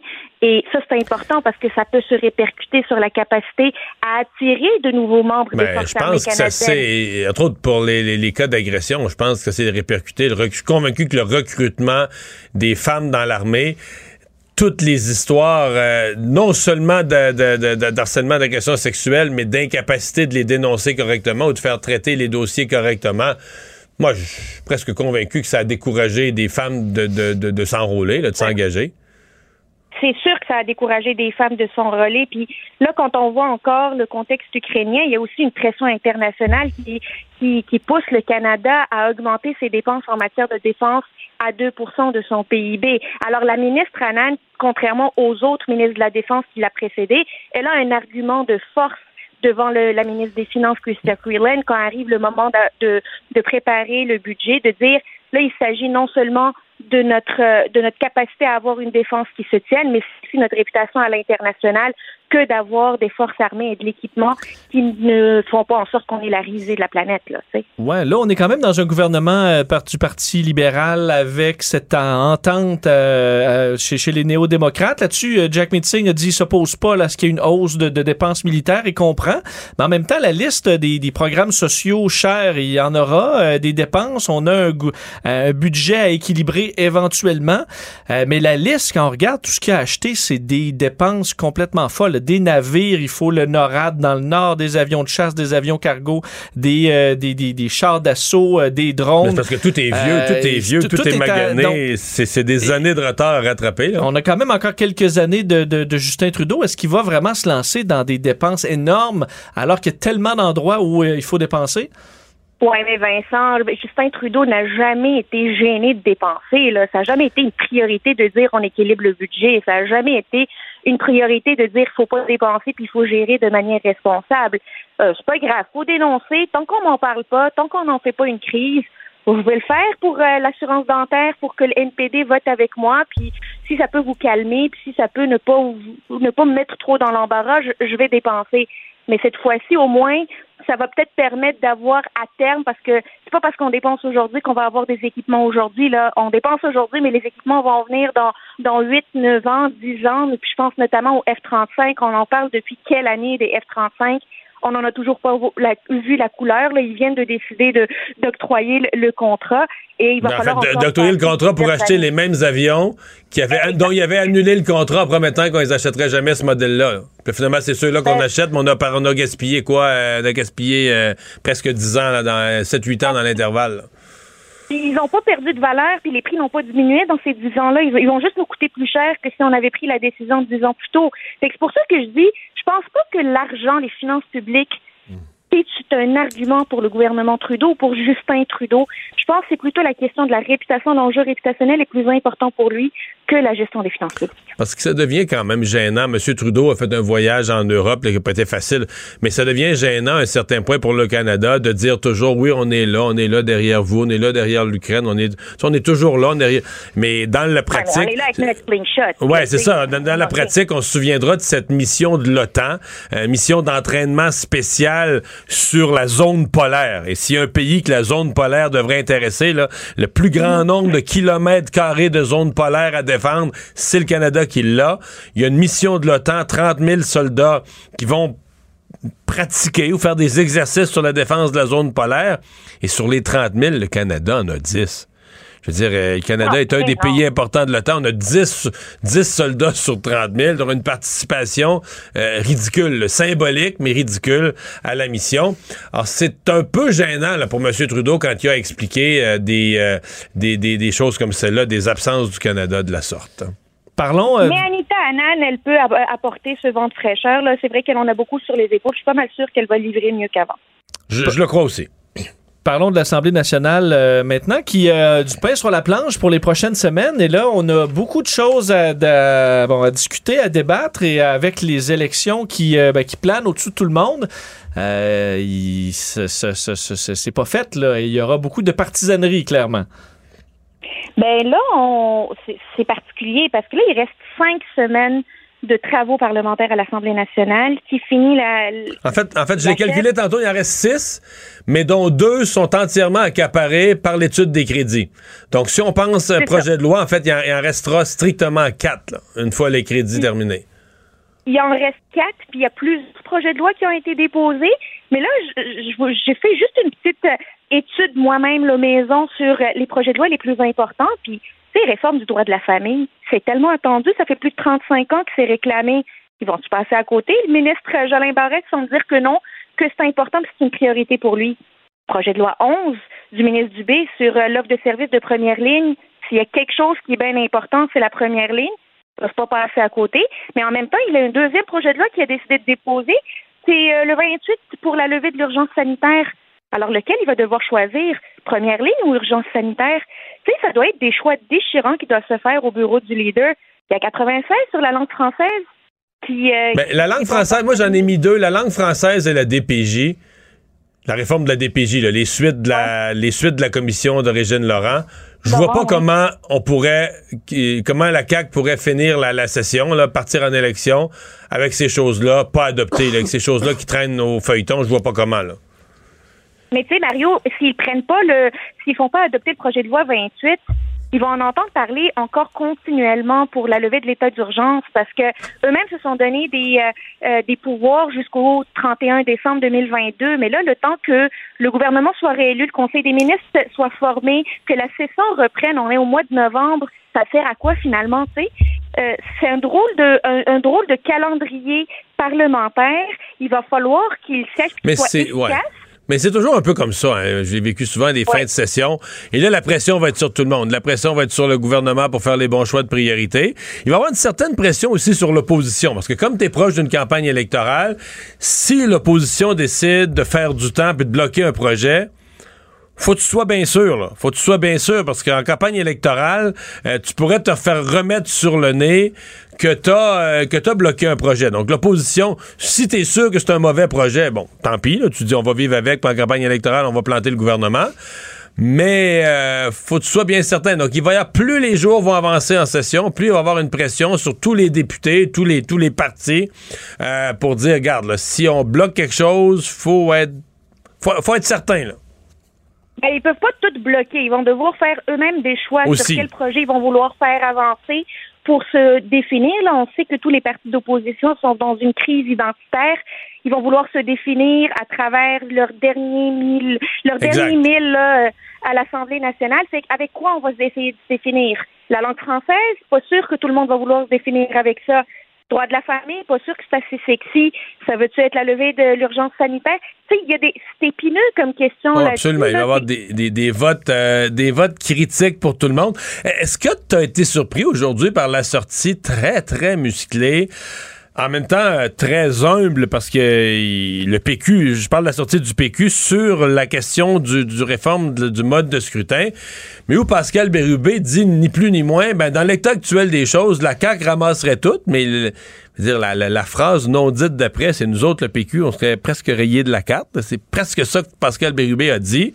Mais bon, on sent que c'est dans une volonté de, de, de, de réveiller euh, les Québécois euh, sur le fait que la CAQ va être bien trop forte au sortir des élections si les choses restent comme ça. Peut-être de réveiller les médias, ou en tout cas d'encourager les médias à être plus durs envers la CAQ en disant, ben là, vous avez un devoir, la démocratie, il peut pas y avoir juste un parti qui ramasse tout.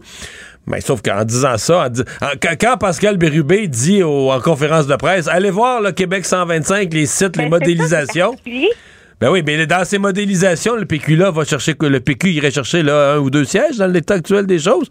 Il, il donnait un siège euh, Québec 125 au PQ. C'est probablement le comté de Matane Matapédia. Son propre comté, oui, c'est ça. Donc, mais en disant ça, Bérubé, en disant aux médias, allez voir Québec 125, mais il dit allez voir, allez voir une source où notre parti est rayé de la carte là. Ben, ça a détonné.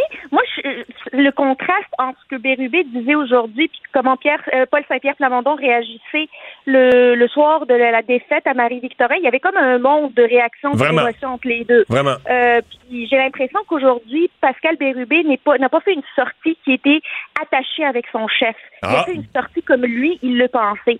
Puis on m'a déjà dit Là, on, on pense pareil. Là. Moi, j'ai. C'est exactement la question que j'ai soulevée. Est-ce que cette sortie est le, le résultat d'une réflexion de parti? Euh, le choix des mots autant que le contenu, est-ce que ça a été approuvé par l'ensemble du parti? Mais je suis pas, certain. OK, on a Mais la moi, même doute. On m'a déjà dit que j'ai déjà posé la question après la défaite du gouvernement de Pauline Marois en 2014. Pourquoi euh, lui, euh, Pascal Bérubé avait maintenu une aussi grosse avance dans sa circonscription? Et la réponse qu'on m'avait donnée, je, je m'en suis rappelé aujourd'hui. On m'a dit à chaque fois qu'il recevait une note de ce qu'il devait faire d'une directive du euh, PQ, il faisait le contraire parce qu'il pensait que c'était pas une bonne idée. C'est pour ça que lui s'est maintenu puis eux se sont écrasés. Je me demande s'il a pas ressorti cette stratégie-là, Pascal Bérubé, aujourd'hui, puis qu'il a dit, bon, là, c'est rendu de chacun pour soi, puis Dieu pour tous, puis je vais parler pour moi-même. Bonne conclusion. Merci, Yasmine. bye bye. Merci, bye-bye.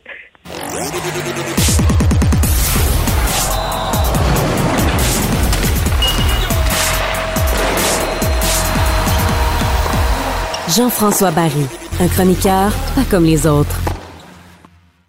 Bonjour, Jean-François. Salut, Mario.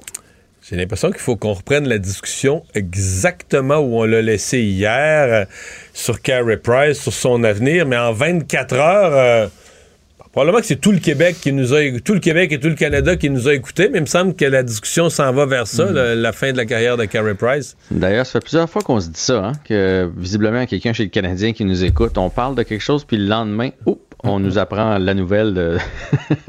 Écoute, c'est pas. euh, ça va mal, on va se le dire. Là. Donc, Carey Donc là, Price il qui- accompagne l'équipe à Ouais. New York. Carey Price s'en va avec l'équipe à New York. Je vous rappelle que le Canadien Mais- joue demain contre les Rangers. Sauf que c'est pas pour être en uniforme, c'est pas pour être avec ses chums. Ça va pour pas au Madison rencontrer- Square Garden, lui, là. Mais il va peut-être y aller, remarque, là. Il doit avoir un En cirque dans l'après-midi, mais euh, non, il s'en va rencontrer le chirurgien qui l'a opéré au genou. Ça, c'est pas une bonne nouvelle.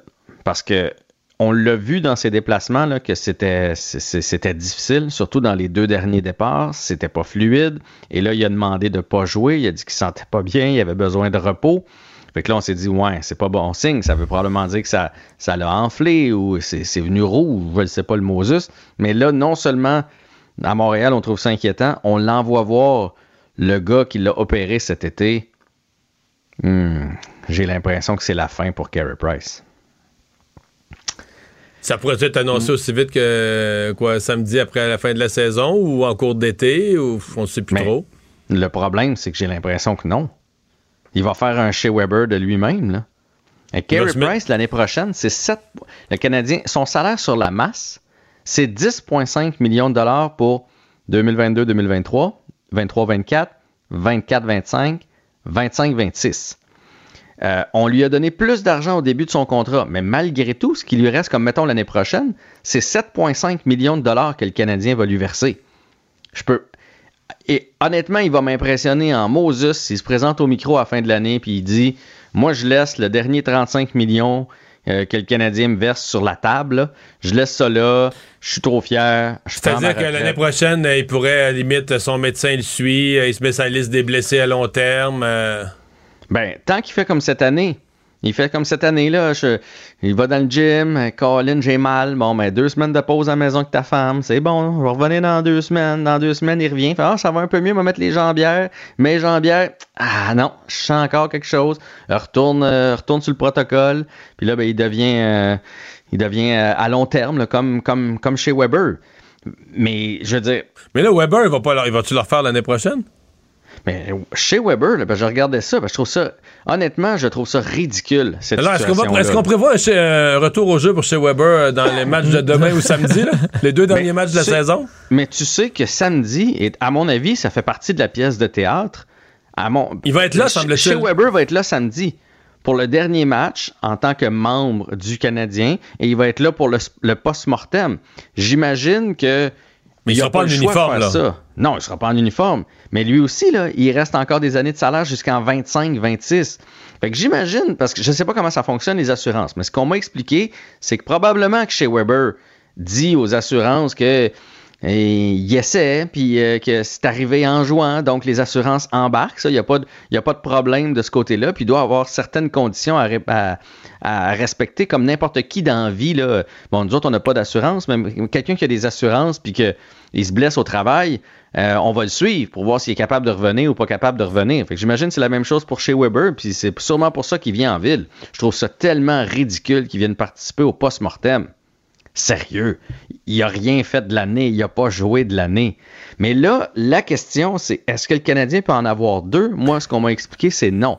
On ne peut pas avoir deux joueurs comme ça sur la masse salariale blessés à long terme. Fait qu'il faut en passer un des deux à une équipe à quelque part qui a besoin d'atteindre le plafond, le plancher salarial. Fait que c'est ça que le Canadien va devoir faire cette année. Sinon, on est vraiment dans le chenoute. Puis surtout, on peut pas commencer l'année comme c'est là en se disant ça va tenir le coup? Est-ce que, est-ce que le genou de Carey va faire la job ou pas faire la job? Imagine, on commence comme ça. Là. Il est là les deux premiers matchs. Après deux matchs, oh, sur le carreau. Euh, il revient un match. Oh, on va l'envoyer voir son médecin finalement à New York. Mais ce que, ce que je sens, c'est que tout ça est une énorme distraction aussi. Tu sais, mettons, cette plus- année, son retour, c'est pas à lui que j'en veux, mais son retour, là, j'ai senti que ça. ça a tout défait l'effet, ben, qui était déjà en. Qui était déjà en déclin, l'effet Martin Saint-Louis, mais l'arrivée de Price, là, ça a comme mêlé. On dirait que ça a énervé tout le monde, ils savent pas quoi. Ça a pas rassuré les joueurs, là, ça a pas amené quelque chose de positif. Ça a juste mêlé. là. Ben, moi, en fait, euh, au début, j'ai senti un- euh, les joueurs étaient contents de le revoir. Ouais, moi, j'étais fait blanchir deux fois. Ouais, mais j'étais content. Ben, ils ont, j'ai trouvé quand même qu'ils. Le, sais, le premier match, le Canadien, 44-18 les lancés en faveur du Canadien. là. Ils ont, c'est pas parce qu'ils n'ont pas essayé. Là. Fait que- puis moi, j'étais content pour lui parce que c'était son but d'être capable de revenir. Puis en tant qu'athlète, je suis certain qu'il est fier puis il voulait revenir. Fine. Mais on peut pas commencer l'année avec ce télé- téléroman-là. là. Tu le dis, ça va être une distraction. Imagine, là, là t'as Allen, t'as Montembeau à Laval parce que t'as Price en haut. Ah ben non, finalement, Price peut pas. Remonte Montembeau. Ça va être la chaise musicale comme ça toute l'année. Je veux dire, c'est, je pense que c'est pas viable pour une organisation, surtout pas pour un gardien de but. C'est ton joueur étoile. Et l'autre affaire, c'est que s'il est dans, l'alignement, ça nous enlève 10 millions des 80 dont donc dispose le Canadien. là. C'est, c'est énorme. là. Fait que si- alors que s'il n'est pas là, on peut le mettre sur les assurances, ben c'est 10 millions pour aller chercher un joueur. Non, mais cet c'est pas réglable comme problème. Si lui, il demande à rester, là, tu peux pas. C'est ton joueur de concession. Là. Ben, ouais, mais s'il peut pas jouer. Si le méde- mettons que demain, le médecin, il dit c'est fini. OK, Écoute, ça, c'est clair. Mais ça va si, revenir lui, tout le temps. si lui, il dit euh, Ah, moi, je vais encore jouer. Mais tu veux dire, il dit pour vrai ou il dit pour les assurances? Ouais, mettons qu'il dit pour les assurances, mais il dit pour les assurances, il dit pour vrai pareil. là. Il dit, il Mais s'il dit pour les assurances, comme chez Weber, ça veut dire que l'organisation le sait avec un gros clin d'œil de OK, tu vas essayer de revenir. On va te placer sur la liste des blessés, on va te faire payer par les assurances, mais Gorton et Hughes savent très bien qu'il ne sera pas là de l'année. Donc, ce 10 millions-là, on peut le dépenser ailleurs. On peut aller chercher le- n'importe quel joueur à 10 millions, on le signe, bang, il s'en vient. Alors que si on pense qu'il y a des chances qu'en en novembre, Carey revienne, on peut pas aller chercher ce joueur-là parce que quand Carey va, voyons, Carey va revenir, là, il là, faut en sortir un. On va avoir 10 millions au-dessus de la masse. Là. Puis 10 millions, tu peux pas enlever Rem Pitlick puis dire, tiens, euh, on vient de trouver Ouais. notre 10 millions. Il va falloir enlever Mais- des joueurs d'impact. Est-ce que ça se peut qu'il il va voir son chirurgien, mais c'est pour une vérification, puis que ça se passe plutôt bien? là? Mais ça se passe pas bien, ça se sent. là. Il- Ouais, c'est ben- quand même le début de saison est dans longtemps. euh, c'est peut-être des ajustements. On fait une. Ouais, ben justement, c'est dans longtemps. Là, fait qu'il y avait 5 mois cet été pour voir à ça, si c'était Ouais. des ajustements. Et si ça allait pas si mal, il aurait été en uniforme contre les Bruins pour l'hommage à Guy Lafleur. Je peux pas croire qu'il aurait demandé de même pas être le, le gardien substitut. Fait que moi, je pense que ça va très très mal. On a regardé ça ici, et là, probablement qu'on a fait, OK, ça désenfle pas, ou je sais pas quoi. Regarde, l'équipe s'en va à New York, ton médecin est là. On va aller, on va aller consulter. Puis je dis pas que c'est fini, là, mais je, je trouve que, je trouve ça que mal. ça, ben, ça, ça regarde Euh, mal. Un genou pour un gardien de but, ça pardonne pas bien. Un mot sur la Russie qui perd en un autre événement sportif?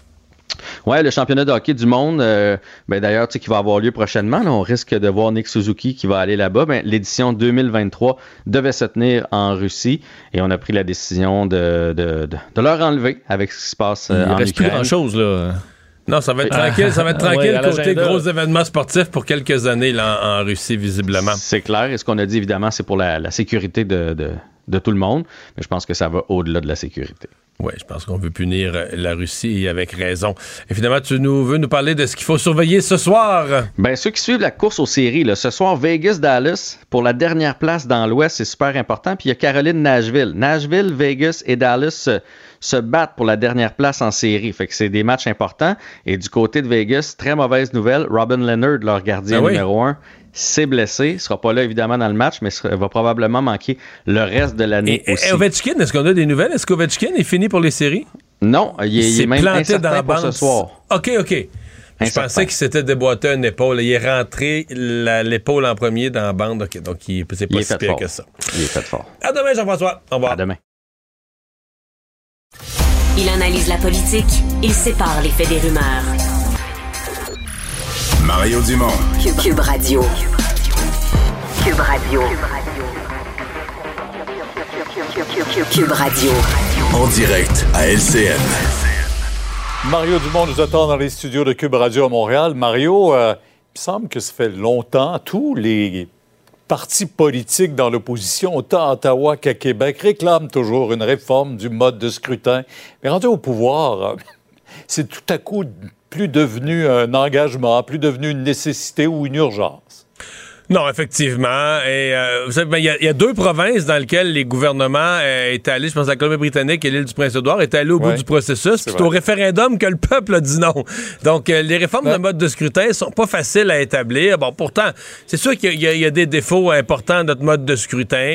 Euh, il y a un avantage aussi, c'est qu'il est plus porté à créer des gouvernements majoritaires. Mais dans le cas de la CAQ, c'est un engagement qu'on avait abandonné, enterré l'année passée déjà. depuis un an, c'était abandonné complètement. On savait que c'est un engagement qui ne serait pas respecté.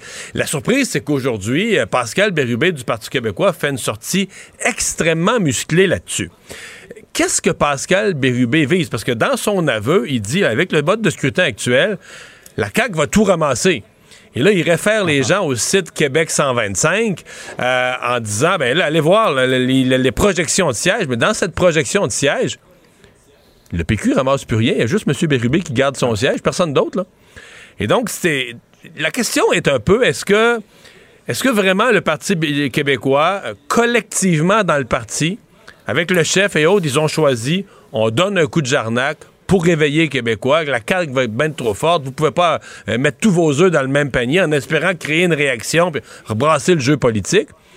Ou est-ce que Pascal Bérubé a fait une sortie de son propre chef, là, de sa propre volonté, en disant Moi, je le sens comme ça, j'ai le goût de brasser la cage. Parce que le discours aujourd'hui était très, très différent de celui, par exemple, là, de, de Paul Saint-Pierre Plamondon, le chef du parti, au lendemain de Marie-Victorin, où il disait Non, non, on va, va présenter des bons candidats. Parce que dans ça, dans, c'est c'est un gros coup de jarnac pour brasser la cage puis essayer de, de secouer la, la- la scène politique, mais c'est un aveu de faiblesse gros là, du PQ. Là. Gros, gros aveu de faiblesse de dire ben, dans l'état actuel des choses, nous autres, on, est fait à l'os. Euh, mais des fois, il faut faire ça. là. Des fois, les il faut provoquer des politiques choses. Oui, oui. Ouais. À suivre hein, quand même tout ça, mais il n'y en aura pas de réforme. Puis on Non, a non, senti non, ça, euh, on- oublie ça. gouvernement. là, ça, on oublie ça. Maintenant, euh, la langue, euh, Québec qui veut imposer le français, par exemple, aux entreprises de juridiction fédérale, dont le CN et spécifiquement le CN. Et surtout, ce qu'on a entendu aujourd'hui, c'est qu'Ottawa est invité à se mêler de ces affaires. Oui, ben en fait, euh, dans le cas du, du CN, il faut commencer par dire, Pierre, que ce qui s'est passé hier à la Chambre des communes, c'est impensable. Le CN est dans une Ouais. controverse linguistique depuis une, ça fait une semaine. là. Ça fait une semaine qu'on dit qu'il n'y a plus de personnes qui parlent français au conseil d'administration. Et le CN est invité en commission parlementaire, bon, su- pas sur la question de la langue, il est invité sur des questions de transport, de chaîne d'approvisionnement, mais font leur présentation entièrement en anglais et même un vice-président qui est un monsieur l'abbé de la Beauce. C'est sûr qu'il parle français, là. Mais fait sa présentation, probablement préparée dans une organisation où tout le monde parle anglais, les préparations de, de, de de- de- d'exposer, c'est tout fait d'avance par des gens qui fonctionnent tout en anglais.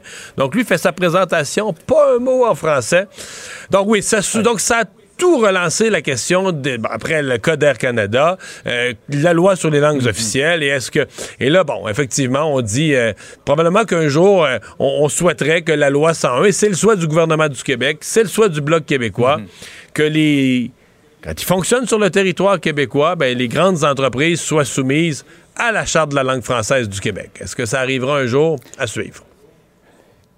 Euh, il y aura beaucoup d'opposition et ça va venir et on, on risque, ça risque d'aller devant les tribunaux. hein, Oui, ça, mais, euh, mais ça, on parce que. Pierre, j'aurais dû dire dans mon propos, il faut quand même rappeler que le siège social du CN est sa rue de la Gauchetière, là, ici à Montréal. À Montréal. Hmm, c'est vrai. Comme celui euh, d'Air Canada. Oui, monsieur. Comme l'autre, oui. Euh, maintenant, Mario, l'aide canadienne, parce qu'on a vu aujourd'hui comment les Alliés sont prêts à aider euh, sans limite l'Ukraine dans cette guerre contre euh, les Russes. Huit tanks canadiens pour venir en aide là-bas. Oui, ben, le Canada veut pas dire non. Là, écoute, les Américains sont allés hier. Non. Le secrétaire euh, d'État Blinken, le secrétaire à la défense américain, M. Lloyd, se sont rendus à Kiev, ont promis un autre 700 millions d'aides et de l'équipement. Euh, les Allemands qui vont fournir leurs tanks dernier cri. On est dans le même scénario, Pierre. Le Canada veut pas dire, veut pas dire euh, non, ne veut pas répondre- se présenter absent à- aux grandes tables de discussion puis à, la- un effort international. Mais disons, je vais être généreux, je vais parler de notre, notre modeste contribution, mais contribution nécessaire que tous les pays soient là pour que l'Ukraine puisse gagner cette guerre-là. C'est, on n'a plus le choix là, à ce point-ci. Mhm. Ben, même à l'interne, on sait qu'on n'a même pas les ressources nécessaires et euh, les équipements nécessaires pour venir en aide chez nous. On contribue, disons, à la hauteur de nos moyens. Résumons ça de même. De nos moyens. Merci. Au revoir, Mario. Au revoir. Demain, 10h sur LCA. Euh, Vincent, euh, on conclut sur des nouvelles économiques. Euh, c'est une année, un début d'année sans précédent à la bourse. Puis là, maintenant, on dit que ça va arrêter de baisser, mais non, encore une terrible journée aujourd'hui. Ouais, ça a baissé encore beaucoup sur les marchés boursiers aujourd'hui. Dow Jones, des baisses de 2% Nasdaq, près de 4% euh, aujourd'hui. Mais je sais pas le cumulatif, le Nasdaq, mais le Nasdaq, mettons, depuis novembre, on doit être rendu à 10, 15, 20% euh, Ça ne fait que baisser. Là. Oui, entre autres, là, des mauvais résultats pour les compagnies, les compagnies de tech, mais il y a ça, y a plein de choses, hein, parce que le Mais dossier c'est- là, c'est la crainte. bon, puis là, c'est la crainte d'une récession. C'est même plus le dossier ukrainien. Ben, c'est que tout, tout est un peu imbriqué. Il y a, l'inflation beaucoup. Le- les- entre autres, la Deutsche Bank aujourd'hui qui a dit euh, les États-Unis se dirigent vers une récession et une récession majeure. Mais le Canada Euh, aussi. là. oui, hier, ben, hier, le gouverneur de la Banque du Canada a dit non, non, non, non. Il y a moyen d'augmenter les taux d'intérêt pour combattre l'inflation sans créer une récession. Mais c'est pas tout le monde qui y croit. Là. Non, ce que le disait la qui- Deutsche Bank, c'est que pour pouvoir finalement casser cette inflation-là, c'est les hausses de taux d'intérêt vont amener à une récession importante. Euh, on s'inquiète aussi le plus, de façon plus, disons, euh, immédiate euh, à Pékin, entre autres, il y a des hausses de cas. On s'inquiète que euh, d'autres grandes villes chinoises soient mises en confinement complet et que ça nuise encore aux chaînes d'approvisionnement. Alors, écoute, t'accumules des problèmes, des problèmes. Alors, c'est une chute quand même importante. Et parlant d'argent encore et de mauvaises journées, ben Desjardins, encore des problèmes aujourd'hui sur accéder euh, pendant un peu plus d'une heure. Là. Il y a Deux- deux le jours de service suite, là. panne, ouais, panne euh, comme hier, euh, à peu près aux mêmes heures, à peu près le même temps. Donc, une panne qui ne serait pas reliée à une à des, des- des pirates informatiques. Leur système n'a pas été compromis, pas d'intrusion. On sait que ça rappelle à chaque fois chez Desjardins le, le- Ouais. le désastre de 2019. Alors, sachez qu'il n'y a pas de problème, mais on arrive à- au bout des impôts. Écoute, la, c'est la, saison des impôts. Certaines personnes qui ont assurément allé sur leur accéder. Alors, c'est c'était euh, ordinaire que ça plante. On ignore pour l'instant les causes de ces multiples problèmes-là. Merci Vincent. Merci à vous d'avoir été euh, avec nous. On se retrouve demain 15h30. Euh, Je vous laisse au bon soin de Sophie Durocher. Cube Radio.